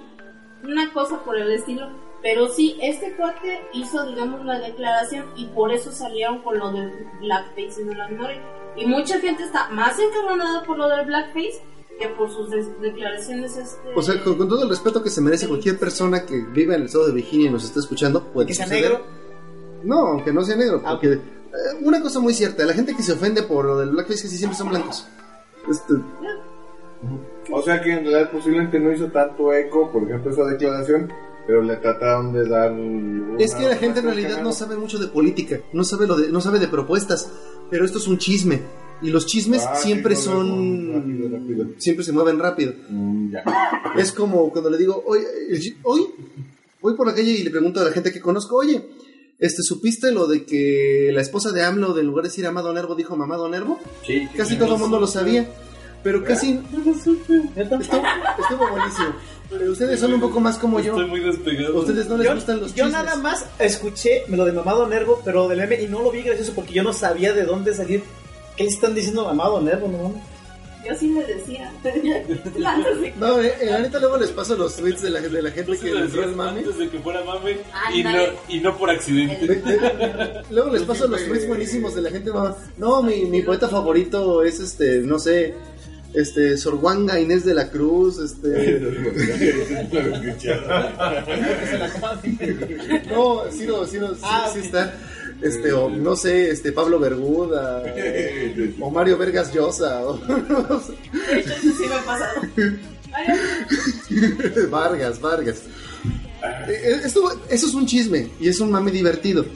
Y ese todo el mundo se lo sabe. Pero muy poca gente sabe que el presidente mandó pedir unas pipas a Estados Unidos sin licitación, con sobreprecio, que además por ley no pueden circular en México por el tipo de llantas que tiene. Y para que puedan circular, el 31 de enero decidió cambiar la ley. Porque se le inflamaron los testículos. Yo sí escuché que en realidad las pipas no habían cumplido. Sí. Sea, pero no más. O sea, fíjate todos esos detalles que en realidad son importantes. Este, es un, es corrupción, por donde quiera que lo veas es corrupción, es abuso de poder. Este, y eso la gente no lo sabe. Pero sí saben que digo, hasta los todo el mundo sabe que dijo que dijo su mamada de mamado nervo, ¿no? Los chismes son, yo digo nada más para contribuir ahí. Los chismes son lo que la gente quiere escuchar, no saben de política. Ah, Sí, no, más quería mencionar una cosa porque también dice, quería ver la reacción de, de, de Iván. O sea, realmente... Es que era un anuncio de alguna convención, creo Sí. que ya lo sé. Eh, no compartí también ayer. Pues sí, pues sí, pero... La del Bueno, 5 de mayo. A ver, bueno, está bien, está bien. Voy a fingir que no sé. No sabemos lo que va a pasar el 5 Ajá, de no mayo. sabemos. O sea, No, espérate, el 5 de mayo fue antier. no, fue el 5 de febrero. No, fue antier el 5 de mayo. No contradigas al presidente. Ah, ok, si fue, si, si... ¿Ya, ya se equivocó en Ya, sí. Mandó un oficio decir que la batalla de Puebla fue el 5 de febrero. No, eso fue de la Secretaría de... Bueno, ya, ok. Este, rápidamente para que después... Eh, la semana pasada empezaron los anuncios de la Conque 2019. Eh, ya sabemos que en realidad la pasada, el cierre de la pasada emisión, anunciaron a, a Comita Junior, Sí. la cual todavía no está relativamente confirmado pues en, eh, la página, todo. Nos lo anunciaron que lo van a traer. Todavía pues no. Nada más que no dijeron para cuándo. Ajá, sí, no, no figura dentro de eh, ahorita el, este, dentro de los estelares, los cuales en realidad el primer anuncio, digamos ahora sí oficial y toda la cuestión de los invitados que muchos le dijeron, me, ah no sé qué tanto, pero es un autor que en realidad siempre le he tenido ganas a su obra, no sean maltratados. Eh, No pasa nada, no pasa nada. se llama Paco Roca, Paco de la Roca, Paco- Roca, es un cuate español y todo, que en realidad este, su, su arte, su historia, o sea, sus historias siempre me han llamado la atención. Nunca he podido realmente hacerme uno de, de sus este, productos, pero bueno, eh, exactamente. Muy, muy bueno el anuncio de, del- la- del autor. Me encantó cómo manejó la cuestión del Luck que trae ahorita la Conge. Me encantó cómo lo, lo hizo.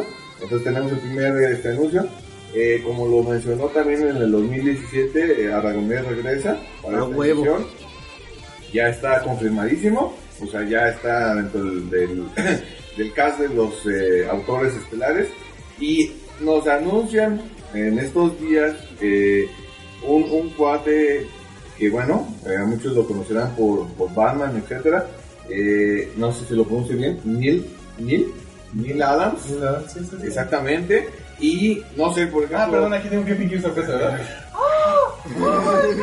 O sea, que Lo mejor es que sí sales en la pantalla. Ok, sea, y creo que nos comentarás más sobre este autor. ¿Tú cómo ves en realidad la, la, El ensamble. Mira, del Me agrada bastante que venga. Yo la verdad no ubico muchas historias de él en los cómics, pero ubico, digamos, su influencia en lo que fue Batman la serie animada, cuando introdujeron a Ra's al Ghul. Básicamente en la serie animada hicieron un casi casi viñeta por viñeta de lo que fue su cómic de él, ya que todo lo que tiene que ver con Ra's al Ghul fue añadido a la mitología de Batman por Neil Adams. De hecho, él lo creó.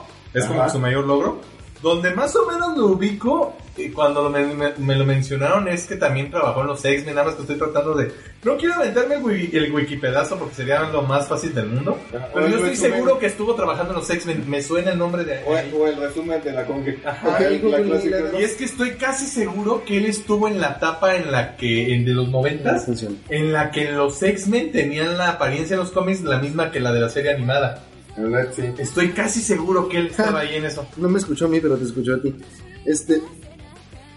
No, pues la neta, qué chingón. En noticias de cómics, este, gracias a las personas que aventaron el pitazo de que el este, editorial Salvat estaba reeditando los cómics de Asterix. Hijos de puta. Este, el primero es como la droga. El primero en 59 pesos. Así son tus dealers, güey. Es como los fascículos. de- Tapa dura. Ajá. No soy fan de, de tapa dura, pero pues hace ver el producto muy bien. Este. Y además, estas Sí, reediciones además de los mejor usualmente. Sí, ¿verdad? Estas reediciones además traen este mucho material inédito. Traen dibujos de los autores, este, el autor te, te narra cómo se le ocurrió la historia y cosas así. Bueno, René Goscinny y Albert Uderzo pues ya son, son de hace tiempo.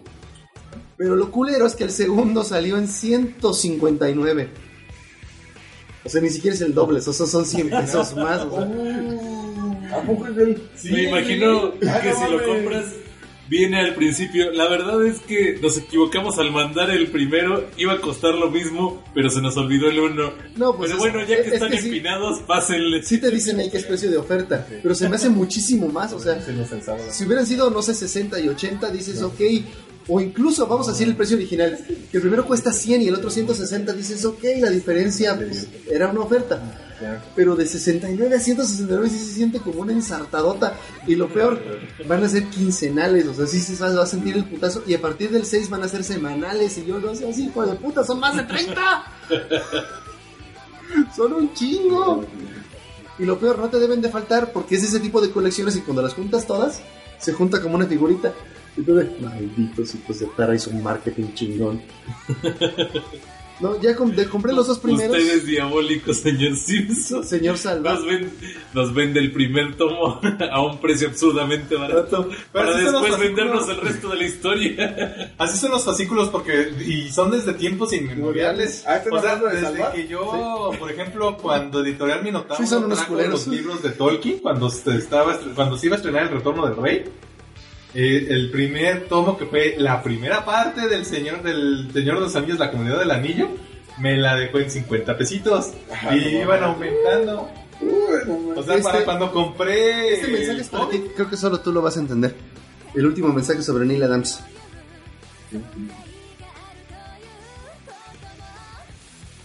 Todo se quedó muy Eh, ah, ok. Es que dice Steiner, saludos por cierto, de- dice que no. Neil Adams trabajó en la última etapa de los 60s de Batman, me imagino, antes de cancelar y de que Claremont la reviviera años después. Y es de, de Batman de lo que mencionas, ¿verdad? Porque yo supongo que dice que pues, No, no, no, no, no, no. Pero eso sí está, o sea, sí él trabajó con Batman. y- Sí, o sea, mira, yo, yo- a mí de lo que me consta es que él creó a al Ghul, al menos creo, tengo la idea de que él, él cimentó todo lo que se conoce de al Ghul. No ubico exactamente qué cómics hizo, o sea, ahí sí les quedó mal. No es como Scott Snyder o Frank Miller cuando ocupaba, o que me sé su, me su Capullo. catálogo, o Capullo. Capullo. Capulo, Capu.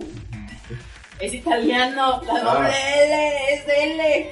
Si fuera español sería capullo. Pero, eh, Capullo. Capullo. ¡Eh, capullo! ¡Capullo! Si fuera argentino sería Capucho. No, me, me quedé bien padre que si algún día la... Capulo, la- piccolo la- stronzo. Yo voy y me, y me aviento a acampar allá, güey. Desde el putos jueves. A mí me están dando ganas de ir a, a este. eh, ay, se me fue el pinche. La mole. ¿De qué? Ah, Ay, Simon ok, Beasley. Steiner me confirma que es Degner. Ok, sabía que lo ubicaba Degner, pero no estaba Ah, no, seguro en qué Bueno, parte de... nada más, Gracias. Sé exactamente, estuve ligando nada más el anuncio un poquito de, de que ahorita vimos cuál es el anuncio de la mole. Van a traer a Simon. Yo no lo conozco, ¿me ilustras? Este, Simon Beasley hizo un libro bien pinche chingón de ilustraciones de la Biblia. Pero lo que dice, Oh, creo que sí, bien pinches vergas. Y es una verga la ilustración del hijo de su puta verdad. Ay, joder. Es, es el. ¿Cómo el- baño? es Ya ¿cómo casi se me llama? despido. El, creo que en realidad de los únicos autores que en realidad te ha llamado la atención, fue una mole, creo. Sí. O sea, así Es que realmente. tiene un dibujo anatómico muy, muy bueno. De los mejores que, que, este, que he visto, la verdad. Está bien chingón cómo hace la anatomía. O sea, nada que ver con Barbarella. Sí que no. No me acuerdo la verdad. Todo de que recordemos esa portada toda Ah, no, no, horrenda. no, no, no, no, Este- no, no, no, no, no, no, no, no, no, no, no, no, no, ¿Cuál portada? no, no, Por eso. o sea, stop it. Sí, no nos acordamos de esa portada. Este, bueno. Este, creo que vamos a ir terminando o como ven. ¿Tiene mucho que Eh, yo tenía nada más una voy. Salió de la. Ay, nos vemos, Iván. Oye, hijo, te estoy hablando. ¡Matemáticas, hijo! ¡Matemáticas! Escúchame cuando te hablo, hijo. Prometo sacarnos a pelear. güey. Este, salió de la nada Nos vemos. Nos vemos. un nuevo juego, un nuevo Battle Royale free to play, Ah, yo también ya, ya sé. Apex. Lo dejé descargando, voy a llegar a mi casa a jugar. Disculpame que te interrumpa. Yo me despido ya, gente. Ya tengo las primeras reseñas de Gracias por acompañarnos. Me voy. Bye. Que juega Battle Royale. Es decir, ya estuve en foros de niños rata. Al parecer, sí es lo bastante bueno como para que la gente considere jugarlo en vez de Fortnite. Sí, se está hablando mucho. Voy a llegar a mi casa a ver qué está pasando. Creo que, por lo que escuché, es una especie como del motor del universo de Titanfall sin los titanes en Battle Royale. Muchos dicen es lo que debió haber sido. Mere dice que 4. si vas a la, a la, a la conca que ya te espera. A la conca, a la mole. Híjole. Es que Es que es en marzo. Eh, enero, febrero, marzo, marzo, Ya. abril, marzo, o sea, Necesitamos ahora sí empezar a ahorrar, güey. no, Ah, pues, yo estoy tratando Mira. de... Porque los dos años pasados dijimos que íbamos a ahorrar y toma la que ahorramos. Mira, yo ya estoy tratando de ahorrar, Por cierto, gracias a la gente que donó para que hiciéramos esos viajes, porque no mames. pero ayer me infraccionaron en el centro. Este, eso, eh, me están diciendo que otra vez un cilindro falló el, en el carro. Y- Sí, yo modo. igual tampoco es que esté con muchas ganas. Él debe mucho dinero. Este, O sea, no. Bueno, eh, este, entonces. Richie, nos estamos comentando algo más divertido. Eh, no, pues el juego parece que viene con todo. Aparentemente, bueno, quiero pensar que lo está ayudando el hecho de que nadie le tenía expectativas. Entonces los desarrolladores pudieron hacer lo que querían del juego. Porque el juego literalmente no venía ni con mucha publicidad, ni muy anticipado, ni nada. no, se empezó Yo a hablar de él hasta que salió. Yo empecé a escuchar de él cuando pensé que era un beta. Y dije, ¿hay un beta o algo de esto? Mucha gente está hablando de esto. Ah, no, ya está disponible. Es, es que al parecer el juego se hizo más famoso por el boca a boca que por cualquier otra cosa. Ajá, Pero a ver, ¿no necesito un monstruo de computadora para jugarlo? ¿O sí? no estoy seguro todavía. Eh, Habrá que pero... Este, O generalmente sea- esos juegos no son así, o sea... Están hechos para que cualquiera lo Es pueda que el jugar free to play usualmente no, no busca ser Hasta en el celular se suelen poder jugar. Además, por ejemplo, el Warframe, que es un free to play más o menos open world, de muy buenos gráficos, tiene aparentemente un muy buen sistema de, de procesamiento de- del render. Que aunque sí necesitas algo más arriba de una PC de trabajo, no necesitas una PC muy pesada para jugarlo bien.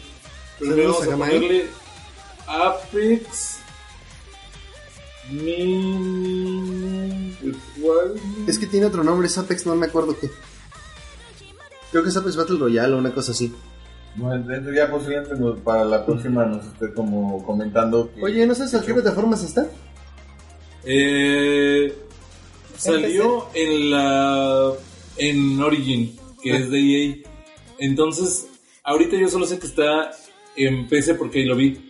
pero creo que casi todo lo que hace Para EA buscarlo acá en está para consola también, Porque excepto además- creo que los Sims. Y por cierto, gracias a las personas que donaron en mi cumpleaños para que yo pudiera comprarme Kingdom Hearts 3. Así literalmente dicen las donaciones. Particularmente al Sakura Ángel que donó la mayor parte. Este, muchísimas gracias. No les voy a dar ahorita una reseña del juego, ni spoilers de la historia, porque todavía les debo un stream donde va a venir toda la historia, incluyendo la del Kingdom Hearts 3. Pero déjenme decirles que, aunque el juego es mejor que los demás Kingdom Hearts, para 13 años de espera yo sí siento que le hizo falta. Es todo lo que les puedo decir. Ya después hablaré más, este, más a detalle. Pero sí, eso es como que... Aquí tengo los requerimientos mínimos de Apex. Windows 10, Intel Core de sexta o un FX 4300, RAM 6 GB, Tengo, tengo la impresión de que no te está entendiendo mucho. No, al contrario, sí lo estoy entendiendo. una de GPU, una Nvidia GeForce GT se- 640 o una Radeon HD 7700 y disco duro al menos 30 GB de espacio libre. Ay, no, no, no, pues ya no, ya no. Sí. No, 30 gigas no, no, ¿El disco duro? Sí, no tengo ese 30 discos, no. No tengo. mames. Pero, No.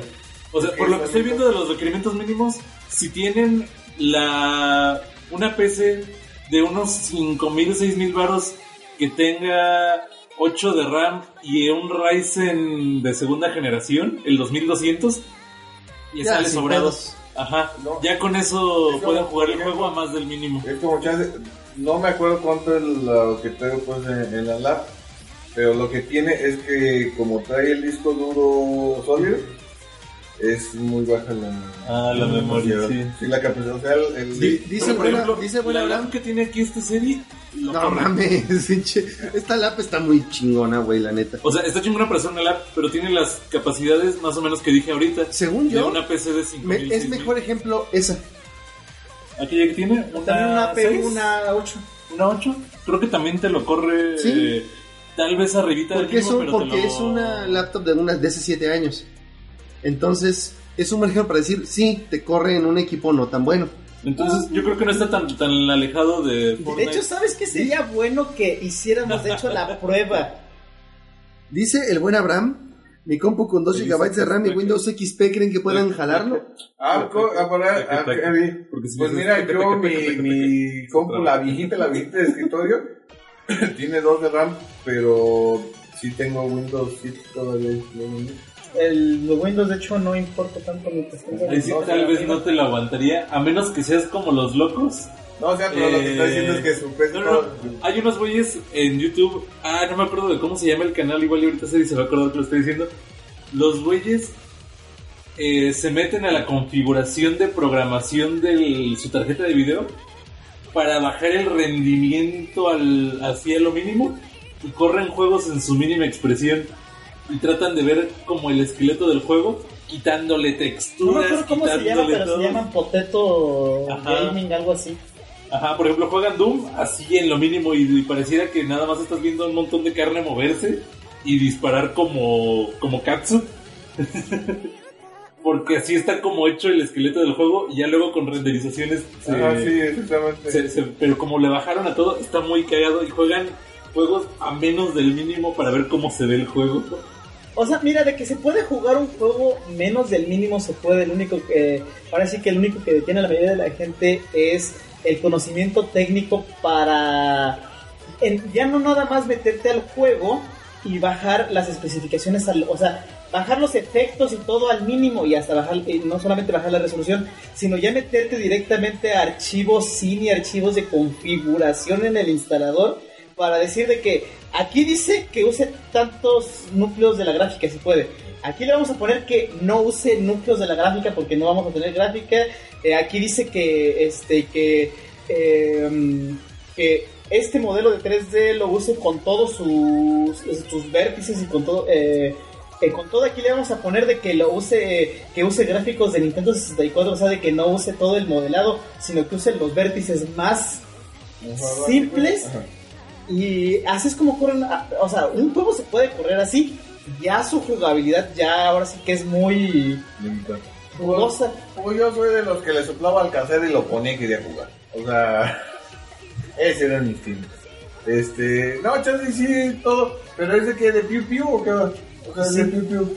Sí, es este. De hecho, una cosa que podemos hacer ahorita que te- una cosa que podemos hacer ahorita que tenemos tantas computadoras diferentes es que todos podemos hacer un, una especie de benchmarking a ver qué tanto se puede. O sea, Víctor sí descarga esa cosa para tus dos computadoras. Eh, Dicho y yo lo descargamos en nuestra casa y ya luego venimos aquí a hacer. Es que, por ejemplo, lo esas que dos. te digo, o sea, yo chance por los requerimientos, o sea, sí. Pero lo que vamos a hacer es que el espacio no. Lo puedes correr desde una CD, desde un este USB. O sea, ese tipo de juegos se puede. O sea, lo puedo poner en el disco duro. Si tienes un Eh, disco duro externo, sí. Sí. Sí, Ah, de sí. hecho, la, muchísimos gamers hacen eso. Solo tienes que sí instalar en tu disco duro donde tienes el sistema el cliente de EA, el de Origin. Que es lo que. Ay, no, ya me dio hueva. Y nada más le dices de que los juegos los vas a instalar en, una con el- carpeta, en una del, carpeta del del- directorio de ella. Ay, es lo que me da para volver a descargar el cliente. de- Ay, ya me dio hueva. No, es que cuando dijiste el cliente ya fue de. Es que yo tengo tres juegos en esa y todos han sido juegos que ha regalado EA. Este y uno que alguien me alguien lo donó. Este y ahí fue donde lo pude jugar. Pero yo des ay güey, es que sí, estoy como dicho, o sea, no quiero tener un chingo de clientes abiertos, o sea, por eso soy de esas personas que malamente ha ha hecho que Steam sea un monopolio. Y una cosa también, eh, con todo ese desmadre de, la, de los derechos de autor, eh, hay que ser sincero que sí, ya en esta época como que, a pesar de que sabemos que es malo, queremos una especie de monopolio en lo del entretenimiento, porque, o sea, la verdad, por Es decir, por, decir algo, por decir algo, en lo que es No, lo que queremos no es exactamente un monopolio, queremos un estándar. Sí, un estándar. Porque, el- Ah, eh, porque sí. por decir algo, eh, el monopolio sí lo queremos en, el- en los videojuegos. Pero por, porque en, el entretenimiento no está. Como realmente no tienes que descargar nada. Eh, lo que es Netflix, Amazon, Crunch, o sea, pueden convivir juntos porque no tienes que. Me acordé de otra noticia que podría gustarles y emocionarles principalmente a ustedes dos. Todavía está como naciendo, pero ya hay reportes de que esto podría llegar muy lejos. Aparentemente un güey programó en Linux una especie como de programa que te ayuda a correr los juegos de Windows en Linux sin una aparente o significante pérdida de rendimiento en los juegos. Mira, te voy a O decir sea- que. que había- eso, esa es una noticia que he escuchado, que más o menos cada año escucho. Sí, yo apenas la escuché la semana pasada. Que estuve leyendo que, que ya habían intentado juegos de varias plataformas, que les estaba dando Bueno, buen so- sobre todo teniendo en cuenta que precisamente este el famoso SteamOS corre en Linux, pero no, no quedó muy bien y tampoco es compatible con todos los juegos. Siempre acaba, siempre- en cada artículo que leo cada año que alguien inventó ese programa que tú me dices, Ah, siempre acabo leyendo una palabra que no me gusta y esa palabra es wine. Wine es, digamos, lo que hay ahorita para correr programas de Windows en Linux. Es Ajá. horrible. Eh, oh, hay que saberle mucho, pero no me había emocionado tanto. pásame la, la información. Vamos a ver qué tan en serio es esto. O sea, vamos a ver Sí. qué, qué, qué tan bueno es este nuevo entorno, porque es lo que debe de estar programando, un entorno para que corran bien en Linux. A mí la verdad me encantaría esto porque me liberaría... O sea, De Windows. no estoy acostumbrado a usar Linux realmente, pero sí estoy hasta la verga de muchas cosas que hace Windows. Mira, te voy a ser sincero. Este, Mira, la verdad es que si no estás haciendo programación, o sea, neta, si no estás este programando o haciendo cosas directamente que necesites cambiar un chingo de cosas de Windows, quédate con Windows. Está bonito decir de que, ah, sí, Linux es la plataforma libre y, y bla, bla, bla. Pero Pero, no, la no es neta, para para, uso común, yo la usé dos años. Es una hueva. Para todo, o sea, sí, está chido que aprendes un chingo, pero son cosas que aprendes que eh, ahora sí que si no es tu trabajo, te quedas. Sí, está chido que lo sepa, pero esto en realidad no me. no, no, no me sirve realmente. No me sirve para nada. O sea, básicamente, te lo pongo así. Vas a acabar pasando un mes o algo así de tu vida aprendiendo cómo dejar tu Linux como, como Windows. Windows. Entonces, para eso Oh, mejor tener Windows. Ok. Y la otra es de que, o sea, después va a haber un montón de incompatibilidades que, te vas, a- que vas a tener que tener una instalación de Windows por un lado y la de Linux para el otro. Que es lo que yo que terminé haciendo. Yo como trabajo en, pla- o sea, en programas que en realidad funcionan, es- o sea, yo sé que hay, hay versiones para Linux, pero así como de, pues es que el AutoCAD ya está para Windows, o sea, Mira, de, pues ya, la Puedes probar un millón de distribuciones en, en Linux y la gente que sabe de eso siempre se va a burlar de ti por usar Windows o una distribución de Linux que sea amable con el usuario. A esos güeyes les encanta hacerla de pedo.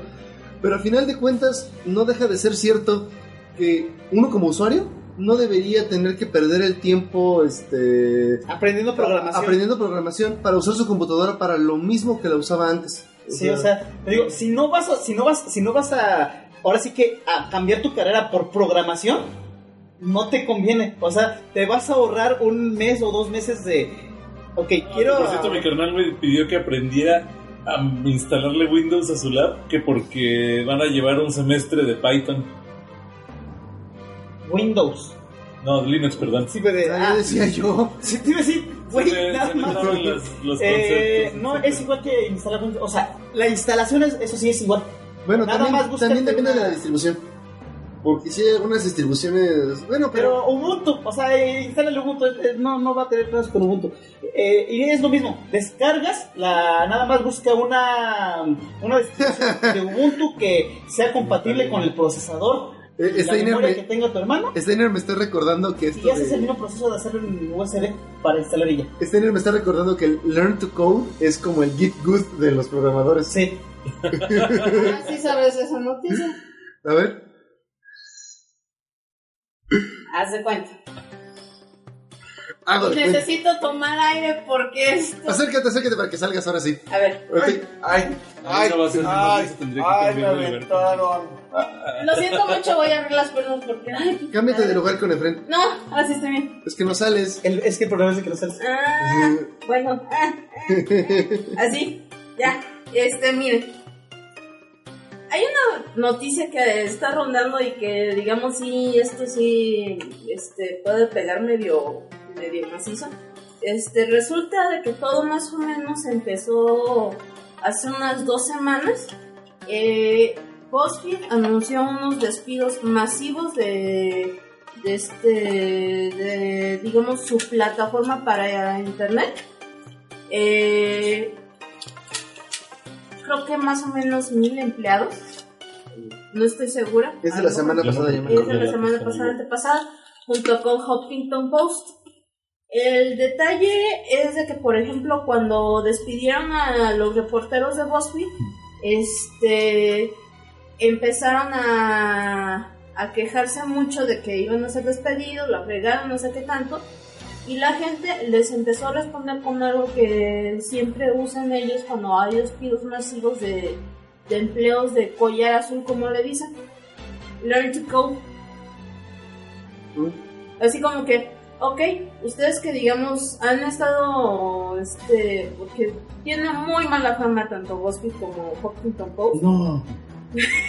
Entonces así Esa es una nota que ellos nunca van a poner. Por cierto, esas Tómate. cosas huelen más de lo que saben. Sí. Pero me gustó porque no Están tan ricos. fuertes. No, o sea, está, está bueno el... el, el Ahora lo que quiero, lo que quiero decidir es cuando se me acaben con qué lo voy a llenar. Es lo que te iba a decir, que si yo fuera de esos vatos que se meten hierbas y dirían, no mames, güey, está bien perrón en la lata. Ah, ya sé quién se la voy a dar. Tengo, una- tengo un amigo que es maestro en historia. Pero bueno, entonces empezaron, empezaron, digamos, este, a mamar, sobre todo en Twitter, de que cómo era posible que los trataran así, que eso era acoso. Le empezaron a pedir directamente a Jack Dorsey, el CEO de Twitter, que hiciera algo.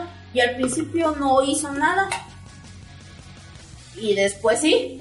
Empezó a banear a la gente que empezaba a poner el hashtag de Learn to Code y muchos periodistas este, independientes se empezaron a enojar porque, por ejemplo, esto se enlaza con una noticia de hace tres semanas del Covington Gate.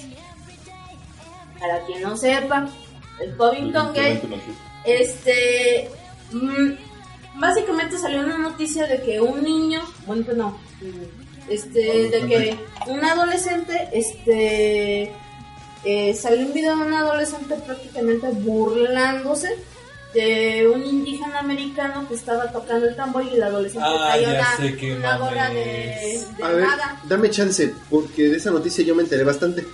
Porque hubo un backlash horrible, porque el video que se circuló en redes era el güey este, tocando el tambor Ujú. y el chavo de la gorra mirándolo con cara de chingas a tu madre, hijo de tu de... La neta, honestamente, y esto lo dijeron todos los que han visto el video lo han dicho, si te dan ganas de partirle la madre al güey de la gorra. O sea, nada más porque es un pinche chamaco adolescente con cara de me la. Desafortunadamente es muy fuera de contexto lo que se viralizó. Y lo que finalmente pasó Sí. es que esos chavos estaban haciendo un evento muy suyo. Este, y llegó un pinche culto religioso a mentarles la madre, a. De negros antisemitas, que sea, De Black Hebrews, así llaman. Sí. Era un, un culto religioso muy raro. O sea, ni siquiera creo que la mayoría de gente que lo escucha haya oído de él. Ni siquiera nosotros sabemos. a- a- Así es, y entonces ellos empezaron a cantar, o sea, hacer sus, los cantos sus propios como para ahogar las burlas, ¿no? Como para decir, pues, no, estamos aquí, nosotros vamos a seguir con nuestro pedo. Y fue cuando se acercó el cabrón del tambor. Pero no, oye, no te pases de verga, o sea, ya, ya este estás, ya estás aquí casi que se acosando. Y no le hicieron realmente nada, no, o sea, no llegaron a los golpes ni nada. Hasta Trevor Noah, y créanme que Trevor Noah en el mundo de los pseudoinformadores izquierdistas es bastante descuidadito y bastante... ¿Cómo llamarlo? Es de esos güeyes que sí, que, que condenan a una persona porque alguna vez dijo... eh, no me gusta el negro aunque, se, aunque hablaras de café. Pon tu puto RAM donde va. ¿Yo qué hice? Es que es el mismo pendejo de que armó la computadora horrible, Trevor Noah. No, no mames, no es el mismo. No, también no. Es el mismo show, pero no, no es el mismo. Este, los dos son un chavo negro, pero hasta yo los distingo. Es que los dos son negros y por eso se los confunden Sí. porque son negros. Sí, sí fue en Daily Show, pero no, no, no fue el mismo, cabrón. Entonces, por así decirlo, o sea, era, era- en el video sí, digamos, estaban los negros, estaban primero acosando a los niños, Sí. a los chamacos estos, este, los chamacos intentaron ahogarlos, este, La costumbre. los este, gritos de los negros, porque los negros hasta empezaron a insultar a los nativos. Empezaron hasta decirles este, adoradores de águilas y un montón de cosas más.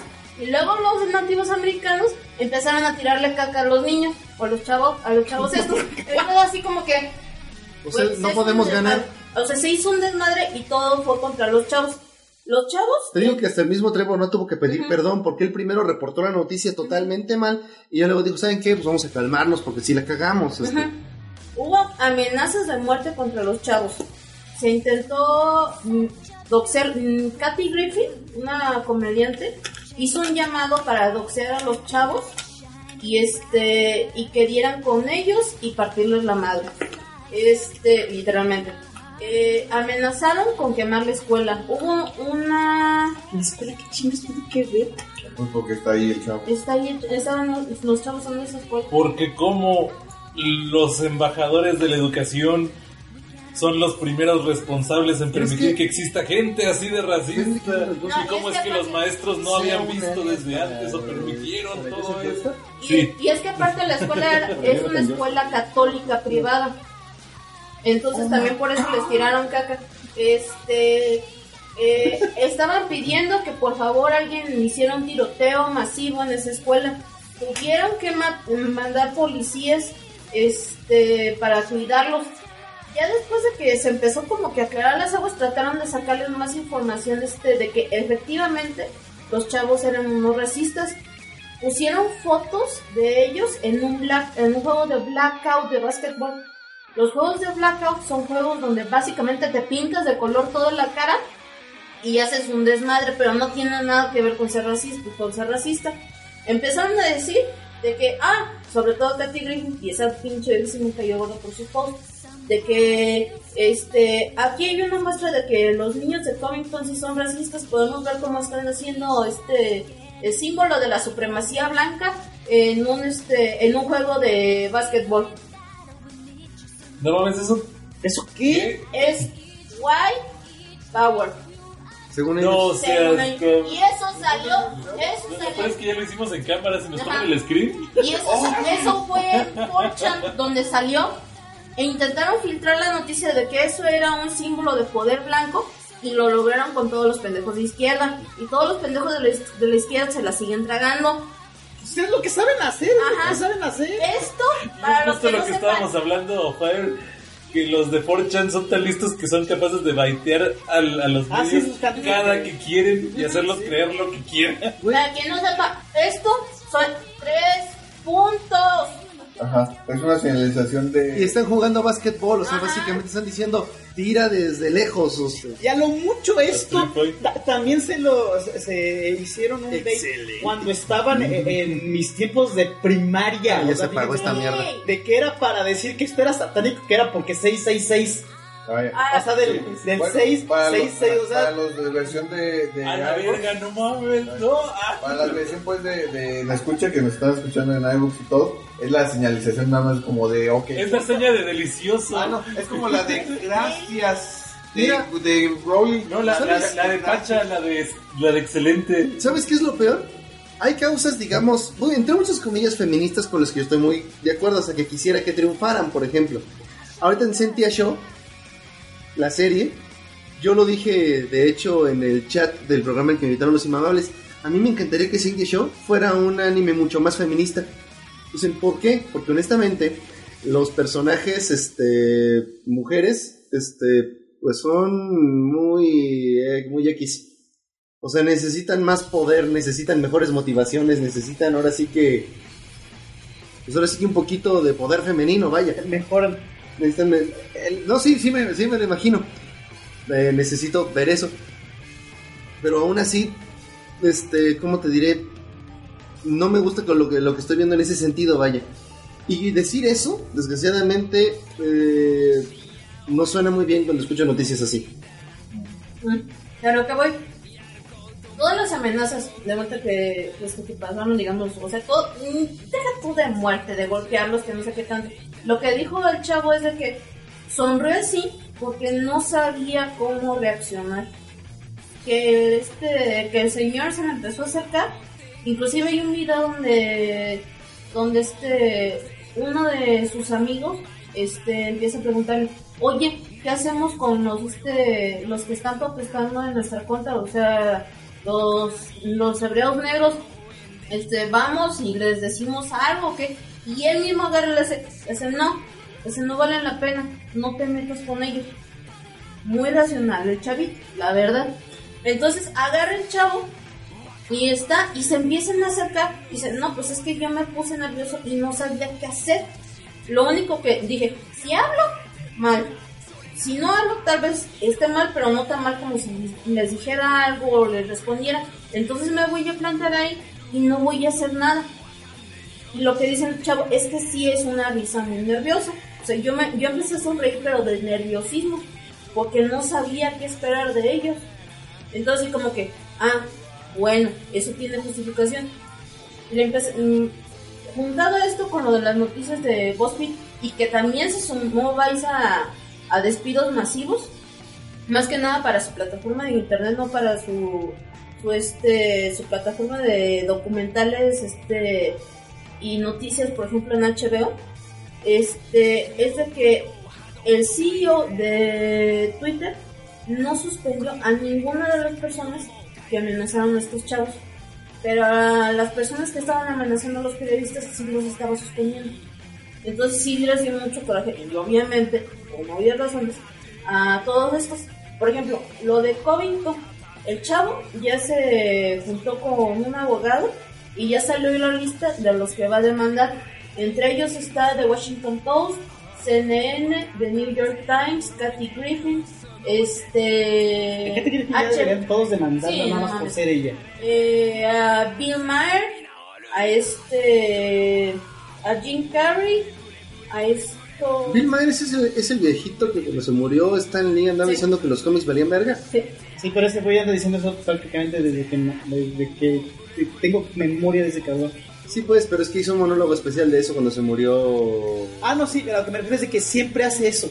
No, no de que tirarle a, a Stan Lee los cómics, sino siempre busca pues una noticia que le importa a muchas personas y la, La utiliza para la empujar utiliza su- para empujar su campaña, ridiculizando a las personas que les importa. O sea, eso ya la verdad él ya ni siquiera lo toma en cuenta porque, o sea, es lo que hace. Es Es un sistema. Ajá. Es un sistema. También modo de está, ser famoso, ¿no? también Sí. está, por ejemplo, ECQ, TMC, van a mandar un chingo de gente, la verdad. Y este, y le puso, creo que en específico, ah, ah, también este, Ezra Aslan se llama, creo, es un reportero de CNN, que, que sí terminaron corriendo cuando eran haciendo pendejadas. Este, que decía algo así como, estamos tomando nota de todos los tweets que nos dejaron. Las más les vale que ustedes como medios de comunicación tengan miedo porque nuestra generación no está tragando lo que ustedes nos están vendiendo. Es algo muy pinche triste también el tipo de, pues, de mundo en el que estamos viviendo ya, cabrón. Pero la neta, yo espero que tengan éxito. Porque si tienen éxito, ya sería presentar un. Marcar un prece- precedente. Marcar un precedente de. Ya dejen de soltar clickbaits para todo. Informen de verdad y no nada más soltar la primera pendejada que ven. Porque una cosa eh, es que canales en YouTube que nada más están comentando sobre noticias se equivoquen porque digan de que, oigan, salió esta cosa, ¿qué pasó? Se le perdona porque ellos no están investigando, ellos tienen reporteros, no hay este una... O sea, no tenemos Pero mira, corresponsales. Incluso nosotros, creo, me voy a elevar tantito. Al menos nos llegamos a decir, nosotros no tenemos toda la información, tomen de esto lo que ustedes quieran, y la opinión vertida es nuestra nada más. Sí, pero cuando ya es un, un- una plataforma de noticias seria, serias que se supone que su trabajo es precisamente eh, recabar la verdad, informarse y dar una, no dar una Tener opinión. sus- No, es cierto que el respaldo problema de lo es que de están que no es, informando. no es este dar una opinión. O sea, el trabajo de un noticiero no es dar una opinión. El trabajo de un noticiero es reportar las cosas tal cual pasaron. No se trata de criticar, o sea, un noticiero se supone, y que entre todas las comunidades del mundo, se supone que no debería de decir de que esta persona hizo esto y está mal. No, es nada más, esta persona hizo esto y punto. No vas a encontrarte eso nunca ya. De hecho, una de las razones por las que yo dejé de ver el programa de Chumel Torres es cuando yo consumo noticias, yo siempre estoy bien consciente de dónde las estoy viendo. Si las veo en Fox News, yo sé que van a hablar bien de Trump, que van a decir que los negros valen verga, que los inmigrantes se deben de ir del país. Sé que van a decir eso. Y sé que van a presentarme hechos que CNN no me va a decir. También sé que CNN va a estar mame y mame con que los republicanos son mierda, con que todo el mundo es racista, con que todo el mundo es sexista, con que Sé que puedo esperar de ellos, vaya. Conozco su agenda. Entonces digamos que puedo poner mis filtros. Pero hay gente como el periódico La Jornada aquí en México, pues estoy viendo hijos de puta, y el propio Chumel Torres, que esos güeyes sí simplemente agarran toda información y se ponen a escupir sola la- so- solamente la opinión que más haga encabronar a la gente. O sea, solamente están haciendo... Es, eso es literalmente 100% clickbait. ¿Puedo respetar más a un sitio que tenga una opinión y una agenda? Que por lo menos puedo filtrar. Que un cabrón que un día me va a decir que chinguen a su madre los maestros del CENTE porque la educación es lo más importante. Y al día siguiente me va a decir que la escuela vale verga y que qué bueno que la pendeja esta se meta condones por la nariz. O sea, a mí ese tipo de, digamos, sitios que nada más andan haciendo imputar a todo el mundo por clickbait, a esos no les tengo ningún respeto. Y es que lamentablemente, y eso sí me ha tocado verlo, de estudios que dicen que precisamente lo que más hace que consuman noticias es encabronarte. Sí. Yo por eso consumo muchas noticias.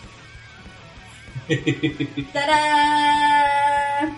Y por, as- por así decirlo, o sea, eso también, digamos, se junta, por ejemplo, con lo de este, los despidos masivos, precisamente con lo de Covington, porque fue un, un fiasco, pero así bien cabrón.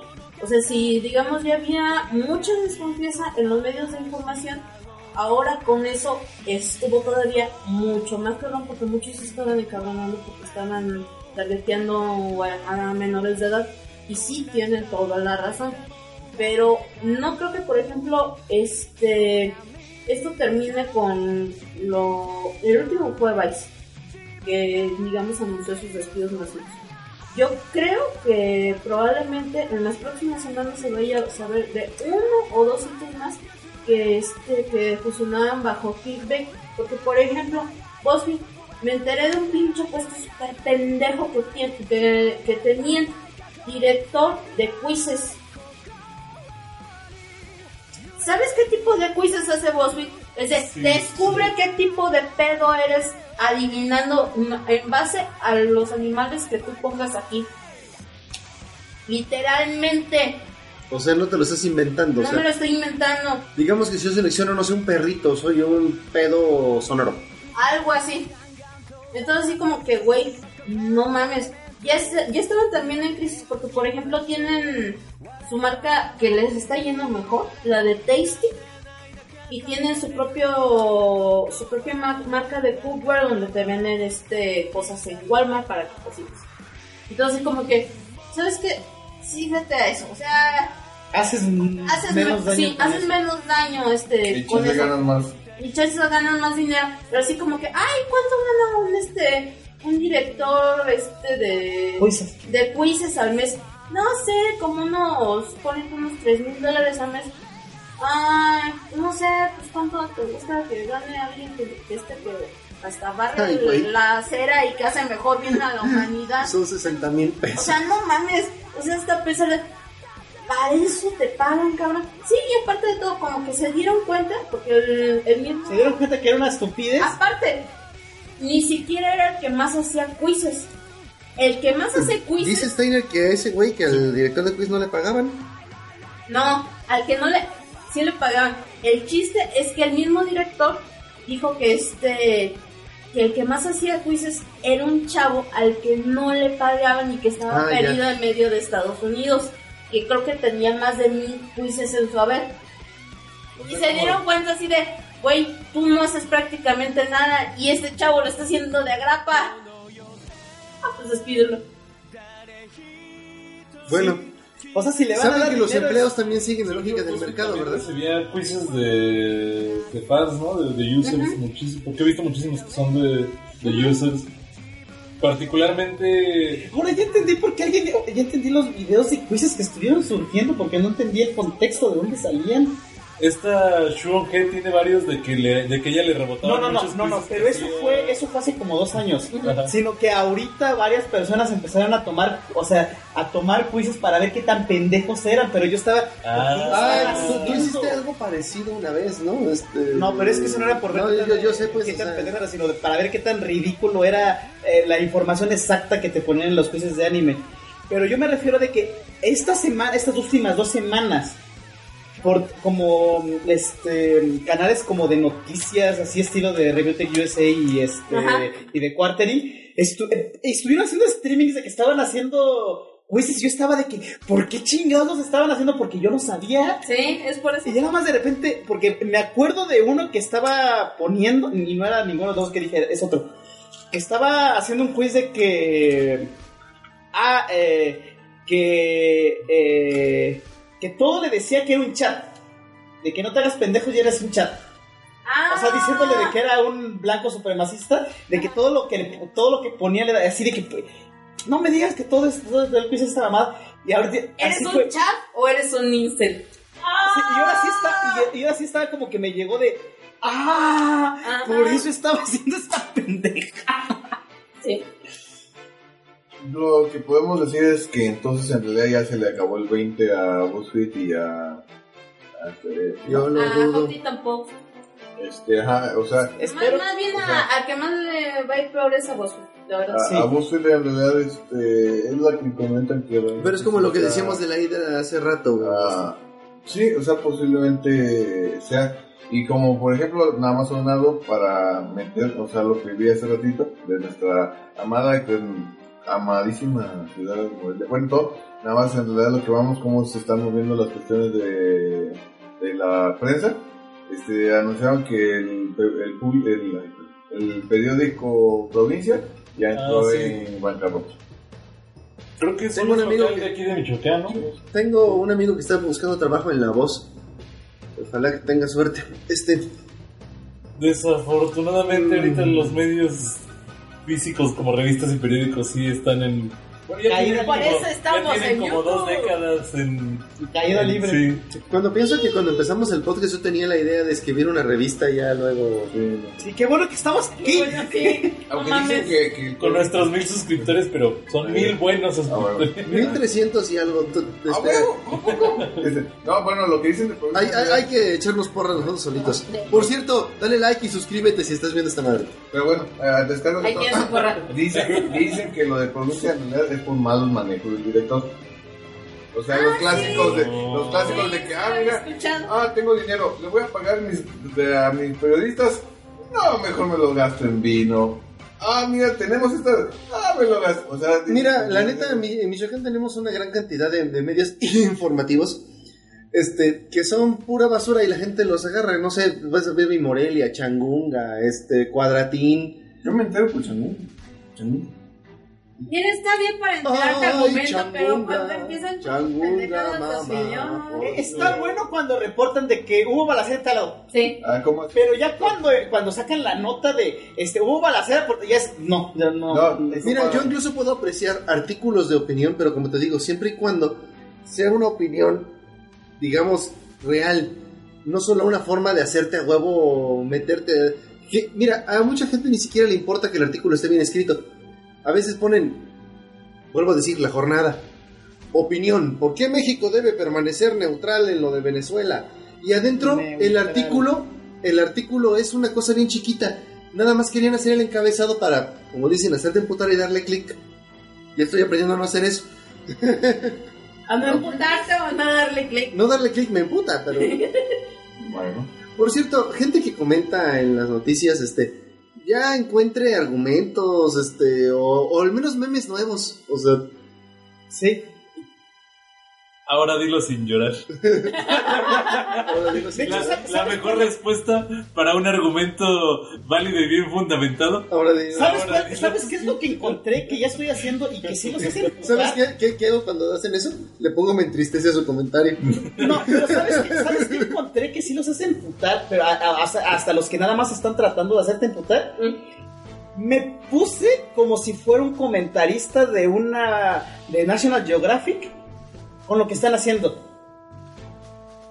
De que digo una Ahora el opinión. beta mail quiere Sí, establecer sí, o sea, su dominio y su precisamente eso. presencia, Sí, o sea, expresando su apoyo Digo, a digo una opinión, o sea, me ponen que este que AMLO está haciendo bien al regalar dinero para que no roben.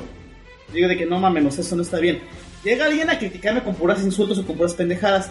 De que, y aquí podemos ver al Chairo en su natural. Y cuando me vuelven a contestar de que no, de que este, de que les conteste bien o algo, de que y aquí podemos ver cómo este puede- vuelve a responder sin ningún argumento y únicamente gritando insultos porque no, o- no obtuvo su objetivo de hacer enojar a su presa. Conti- cómo se frustra. Podemos observar a- y a continuación tal vez podemos encontrar otra cosa. Y así, o sea, que me invento pendejadas y ¿Sabes qué empecé a se hacer? encabronaron, pero de una forma que neta no los había visto hacerlo. Algo que me pareció muy gracioso. Háganlo, háganlo, es divertidísimo. Era que tú ponías un, un post así con información y le daban me divierte como si eso fuera algo. algo. Y, y yo lo que empecé a hacer fue que siempre terminaba mis posts con un chiste de Chairos. Así de, esta es la información. Ay, ¿cuántos Chairos se necesitan para cambiar? Estoy inventándomelo ahorita. ¿Cuántos Chairos se necesitan para cambiar un bombillo? Este, 55 y les tienes que pagar 1800 pesos al mes porque son inis, ja, ja, ja, ja. Este, entonces cuando le dan me divierte, pues nada más están riéndose de sí mismo. Y es, es muy divertido. Los señores de Venezuela cuando caiga Maduro. También una cosa, eh, sin hablar mucho dentro de la política y todo el desmadre que es Venezuela ahorita. La verdad, yo tengo amigos venezolanos. Como todos nosotros. este, eh, ya están hasta la madre de Maduro. Eh, cada vez que un chairo me dice que eh, Estados Unidos que, que Estados Unidos va a, robarles el petróleo, la respuesta de casi todos mis amigos venezolanos ha sido ¿Cuál petróleo? que no, no el petróleo, sino de que si neta vienen a quitarnos a Maduro, nada más por quedarse con el petróleo, es la primera vez que el petróleo nos va a servir en 20 años. Ah, sí vi, sí vi esa respuesta en un comentario que hiciste. Y eso no es todo. Eh, para quien sepa un poquito de geopolítica, en realidad cualquiera que intente conquistar Venezuela para quedarse con el petróleo estaría cometiendo la peor pendejada del universo. El petróleo de Venezuela es el más caro de extraer en este momento. Y Estados Unidos en particular es ahorita el segundo mayor exportador de petróleo del mundo. Lo que ocupa Estados Unidos es un mercado para vender su petróleo. No, no que haya más. De hecho, me creo más que Arabia Saudita le esté diciendo a Estados Unidos, oye, chingate Venezuela para que dejen de venderle petróleo a China. Sí. Y de esa manera, se los vendo yo y hago un chingo de lana. Eso me lo no, creo no, más. no, no, no lo dijiste bien. Eh, Yo hago un, ching, hago un chingos de dineros más. Ah, ya no vendo papelinas, ya no vendo nada de esos. Vamos a mandar petróleos. Samuelito. Pero la verdad, ahorita sí. Tengan. Nota, no me estoy burlando de, de los árabes, me estoy burlando de los mexicanos que hablaban como árabes de la época de Pedro Infante, Me pardavé. de Pardavé. Era divertidísimo ver Oh, esas sí. películas. No, ¿Era Pardavé o este o los chistes de quién? No, pero. ¿quién era el que salía en, con, con- el que salió con Pedro Infante en de dos tipos de cuidado como su suegro? Ay, güey, sí sé quién es. cómo. Pero majitos, ¿por qué no visitas a las bosas? Yo nunca entendí por qué se inventó ese acento para ese papel.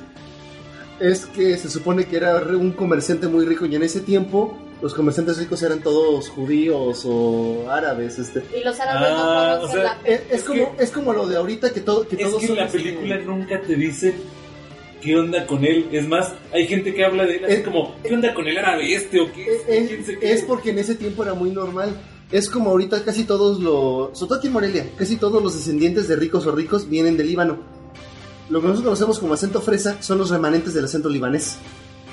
O sea, güey. Sí, Pero eso se esparció por todo el puto país. Es que son un chingo. idea. Son un chingo, de hecho. Y los dos tipos de cuidado también para mí son una revelación. Yo pensé que el güey se inventó un acento así como que le dijeron, oye, en esta película ya tenemos, ya le invertimos a, a estos dos vatos, no nos alcanzó para, para cantinflas, así que invéntate un personaje mamador. Eh, digamos que tienes razón, tienes razón. Pero en ese tiempo estaba muy de moda ese acento porque a todo el mundo le parecía muy chistoso. Porque todos conocían un árabe o un judío que vendía telas en algún mercado. Y pues. Mira, en el español todo lo que tenga aja o que tenga aba viene del árabe. Y si ves el árabe, ca- el árabe no tiene casi pez. Entonces casi todo lo pronuncian como B, porque es lo que más se parece a la P. Como página. La página. por eso decía Polo Polo de que te digo charolita por no decirte bandejos. Bob San Vegana. No sé cómo responde. ¿Cómo ven la.? Cambia las páginas, cambia las páginas. Ay, ¿Cómo ven la hora? Ay, ya vale madre, yo Sí, no tengo una que cosa nada más, este. Al fin, nada más para terminar, porque si no, esto se nos va a olvidar más adelante. Y si es algo importante. Eh, ya oficialmente murió Machinima. Ah, sí.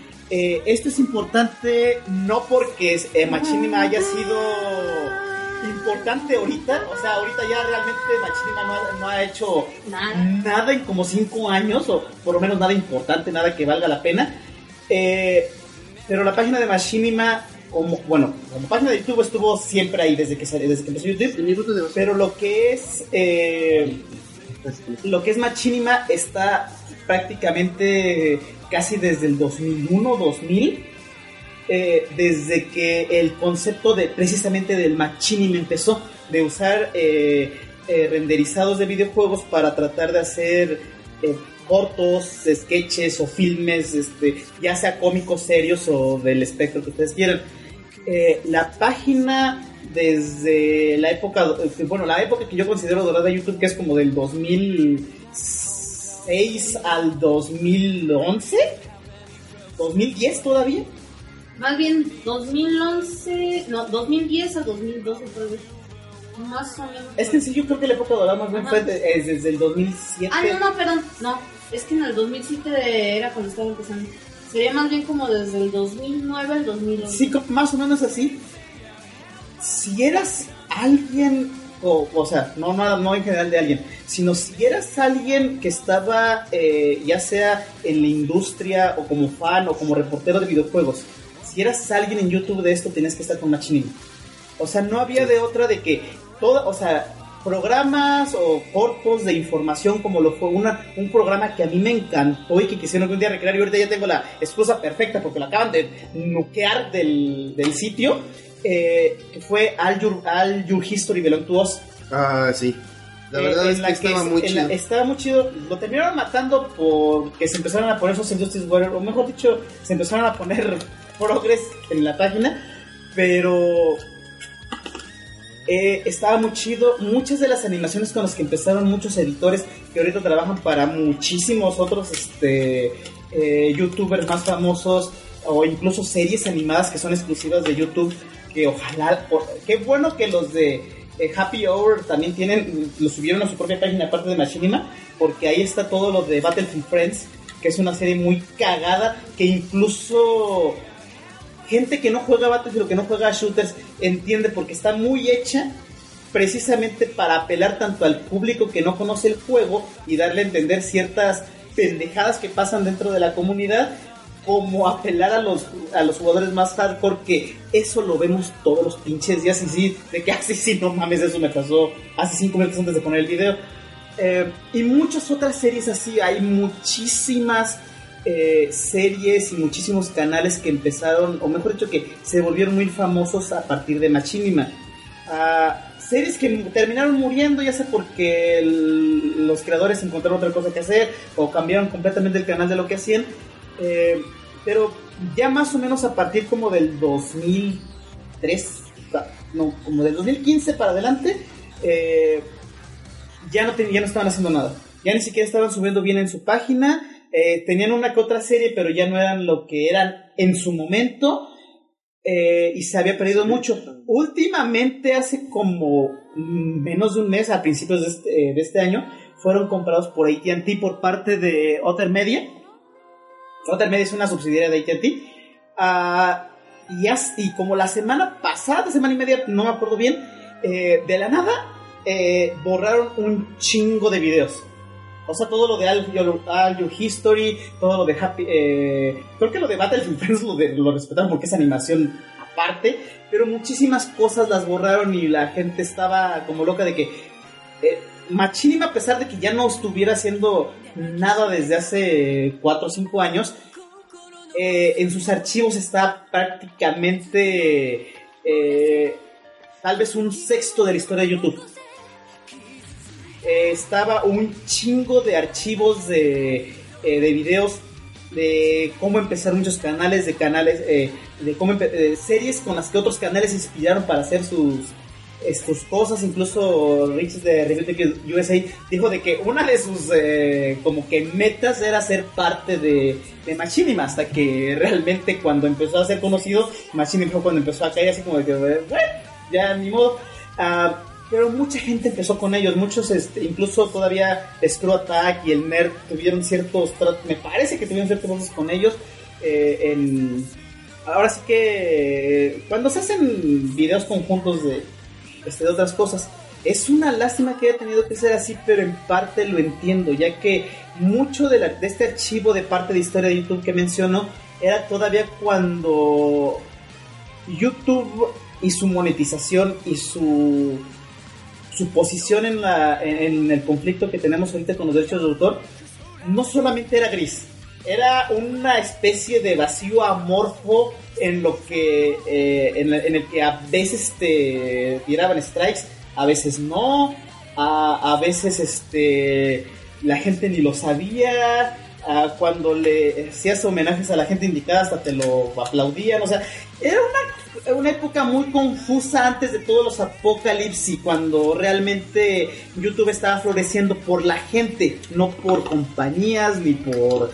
eh, ni por qué tan progresera, ni o por qué tan antiprogre eras, sino era cuando la plataforma realmente estaba siendo usada para lo que siempre debió haber sido usado y debería seguir siendo usada, para compartir lo que te gusta, hacer lo que te gusta y compartirlo con el mundo, sin estar pensando en si estás ofendiendo a fulanito en Corea del Norte o sur, o sur Eh, o si En Corea del Norte todo o si parpadeaste mal y eso es eh, y eso es ofensivo para algún Acabo de ofender como de tres o cuatro maneras. pero o sea, si, si parpadeas mal y ofendes a un irlandés que no sé. ¿Ustedes se acuerdan de Dogman?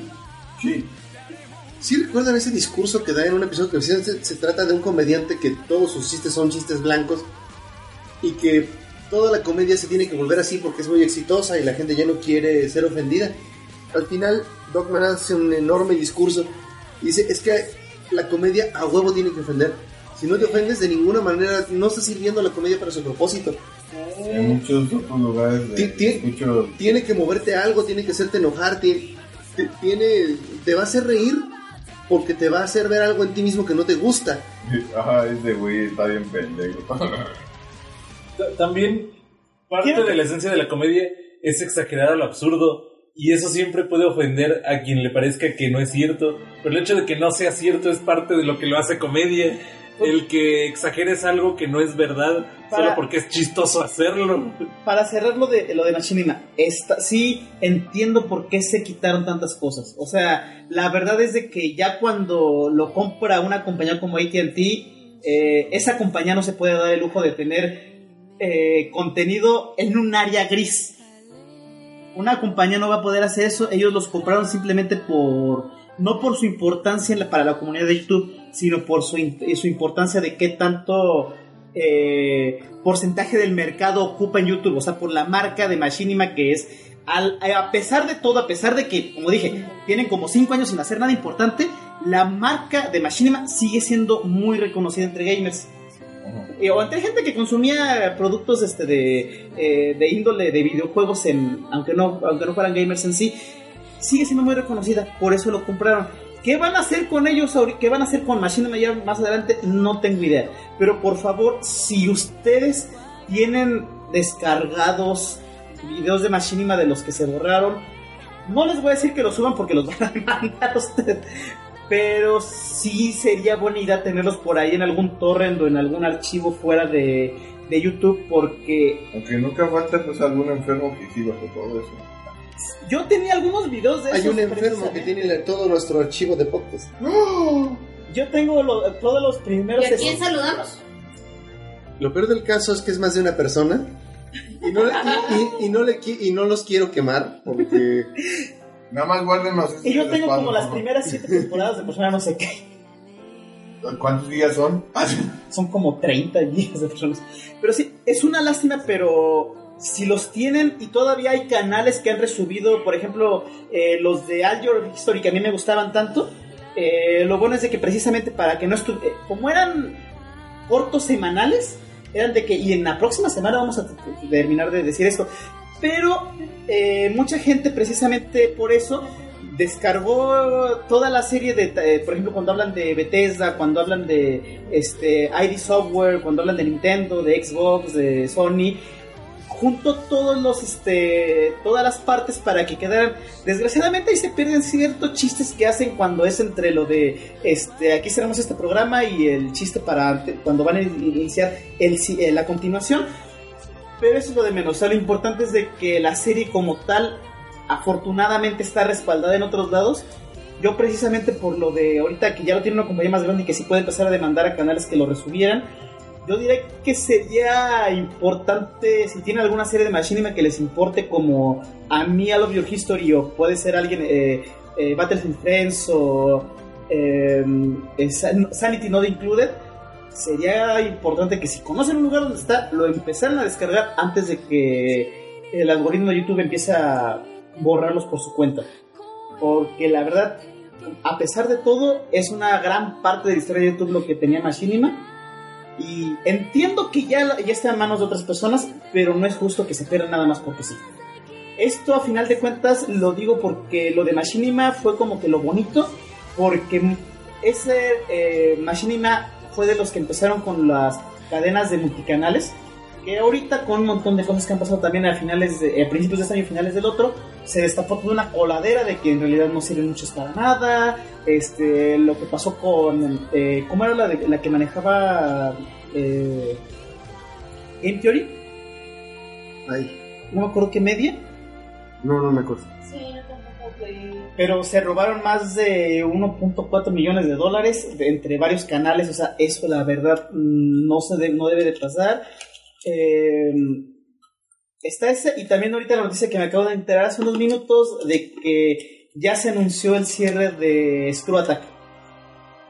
También, y esa no sé qué tanto, pero si es tanto o más importante que Machinima.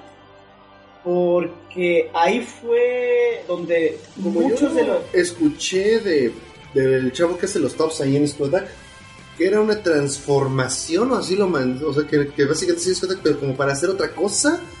Este, pero no sé si lo hablaba, si hablaba por él o por toda la compañía, este, lo dijo muy breve. Así como de no voy a perder mi tiempo en esto, este, Sí, la cosa es de que se va a ver, se va a volver otra cosa que ya no es lo que era. Eh, y de ahí sí es donde salió eh, el Angry. Joe, el, El Nerd. el- el- el Angry Nerd. eh, casi todos los canales de ahorita, eh, eh, casi todos los canales de videojuegos conocen ahorita que se mantienen todavía. se va muy mamón, pero esos, de- esos güeyes popularizaron los top tens. O sea, si no fuera por esos güeyes, no existiría Watch Moyo. Ahorita es un, una- un titán en YouTube de, este, de canales que suben al- a, los güey tops. Eh, pero muchos de los eh, de las personas que nos incluyeron a nosotros y a muchos otros este, youtubers nacieron Scrotal. O sea, también eh, ahorita ya estamos viendo prácticamente eh, estamos viendo morir lo que inició y lo que eh, y lo que mandó a YouTube a la popularidad. Ya simplemente por los cambios que están pasando. eh, Pues y había otro también, este, eh, parte de lo de, este, de High Media es la que, eh, la que maneja Scrotal. También junto con eso también salió a la luz todas las pendejadas que le hicieron a, a los de Smosh. Específicamente Anthony, que fue el que no vendió bien y lo vendió como shares y como la compañía nunca se volvió pública, nunca recibió no sé. nada. Entonces, este, está de la chingada ahorita, la verdad. Ay, güey. Ya ni lo digas. Yo decía hace rato que estábamos en una época oscura para el internet y no, no estaba yo tan equivocado. En fin, no, vamos, vamos a saludar a toda la gente porque ya nos vamos. Saludamos al señor Hendrik Heatherhart Russell. Que gracias por decir algo más porque yo pensé que, que usted era un jojo porque solo decía "What?". Que era, es más bien guay, pero... No, sí, pues, pero es que eh, fueron varias cosas. Este, y que a lo mejor nada más está reaccionando tipo jojo, ¿no? Este, el señor Abraham, solo Abraham. Este, Sí, Abraham.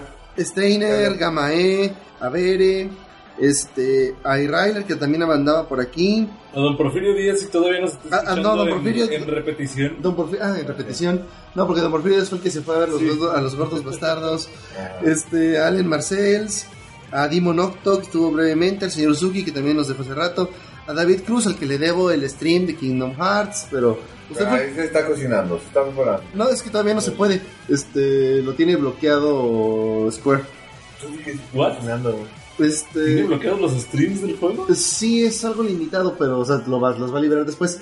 What the f- Yo no sabía que se podía hacer eso, de hecho, este, No, sí, pues que Cuando- tienen derecho Con- a, hasta reclamar el copyright de lo que hagan la gente en su juego, ¿no? Yo Pero- hice el stream del demo de Kingdom Hearts 3. Este, y casi todas las escenas estaban bloqueadas, o sea, podías hacer como el gameplay, excepto de los bosses y cosas así. La, la cosa es que me parece súper pendejo porque la mayoría de compañías, por ejemplo, Black Ops 4, le estaba pagando streamers para que streamearan el juego Lo desde que el beta pasa para es promoverlo. que con Kingdom Hearts hay un pedo muy grande con los spoilers. Ah, bueno. Mira, lo, Sí. lo único que vende de Kingdom Hearts es la historia. Sinceramente, eso es una verdad universal. Ya haré la reseña del juego. Entonces, si hay spoilers, hay mucha gente que no va a comprar el juego. Los Square conocen bien su mercado, eso sí se los puedo decir. Podrías en Turbochinga hacer el video con footage de otros este Kingdom Hearts. Marionetas. Lo peor del caso es que mezclando un poco de marionetas y footage de otros Kingdom Hearts sí quedaba, sí quedaría. Bueno, Este, particularmente porque el juego es un montón de reciclaje de mecánicas, pero en fin, ya hablaremos de eso. Gente, nos vemos, pásensela muy chingón. Nosotros ya nos vamos, nos vemos la próxima semana.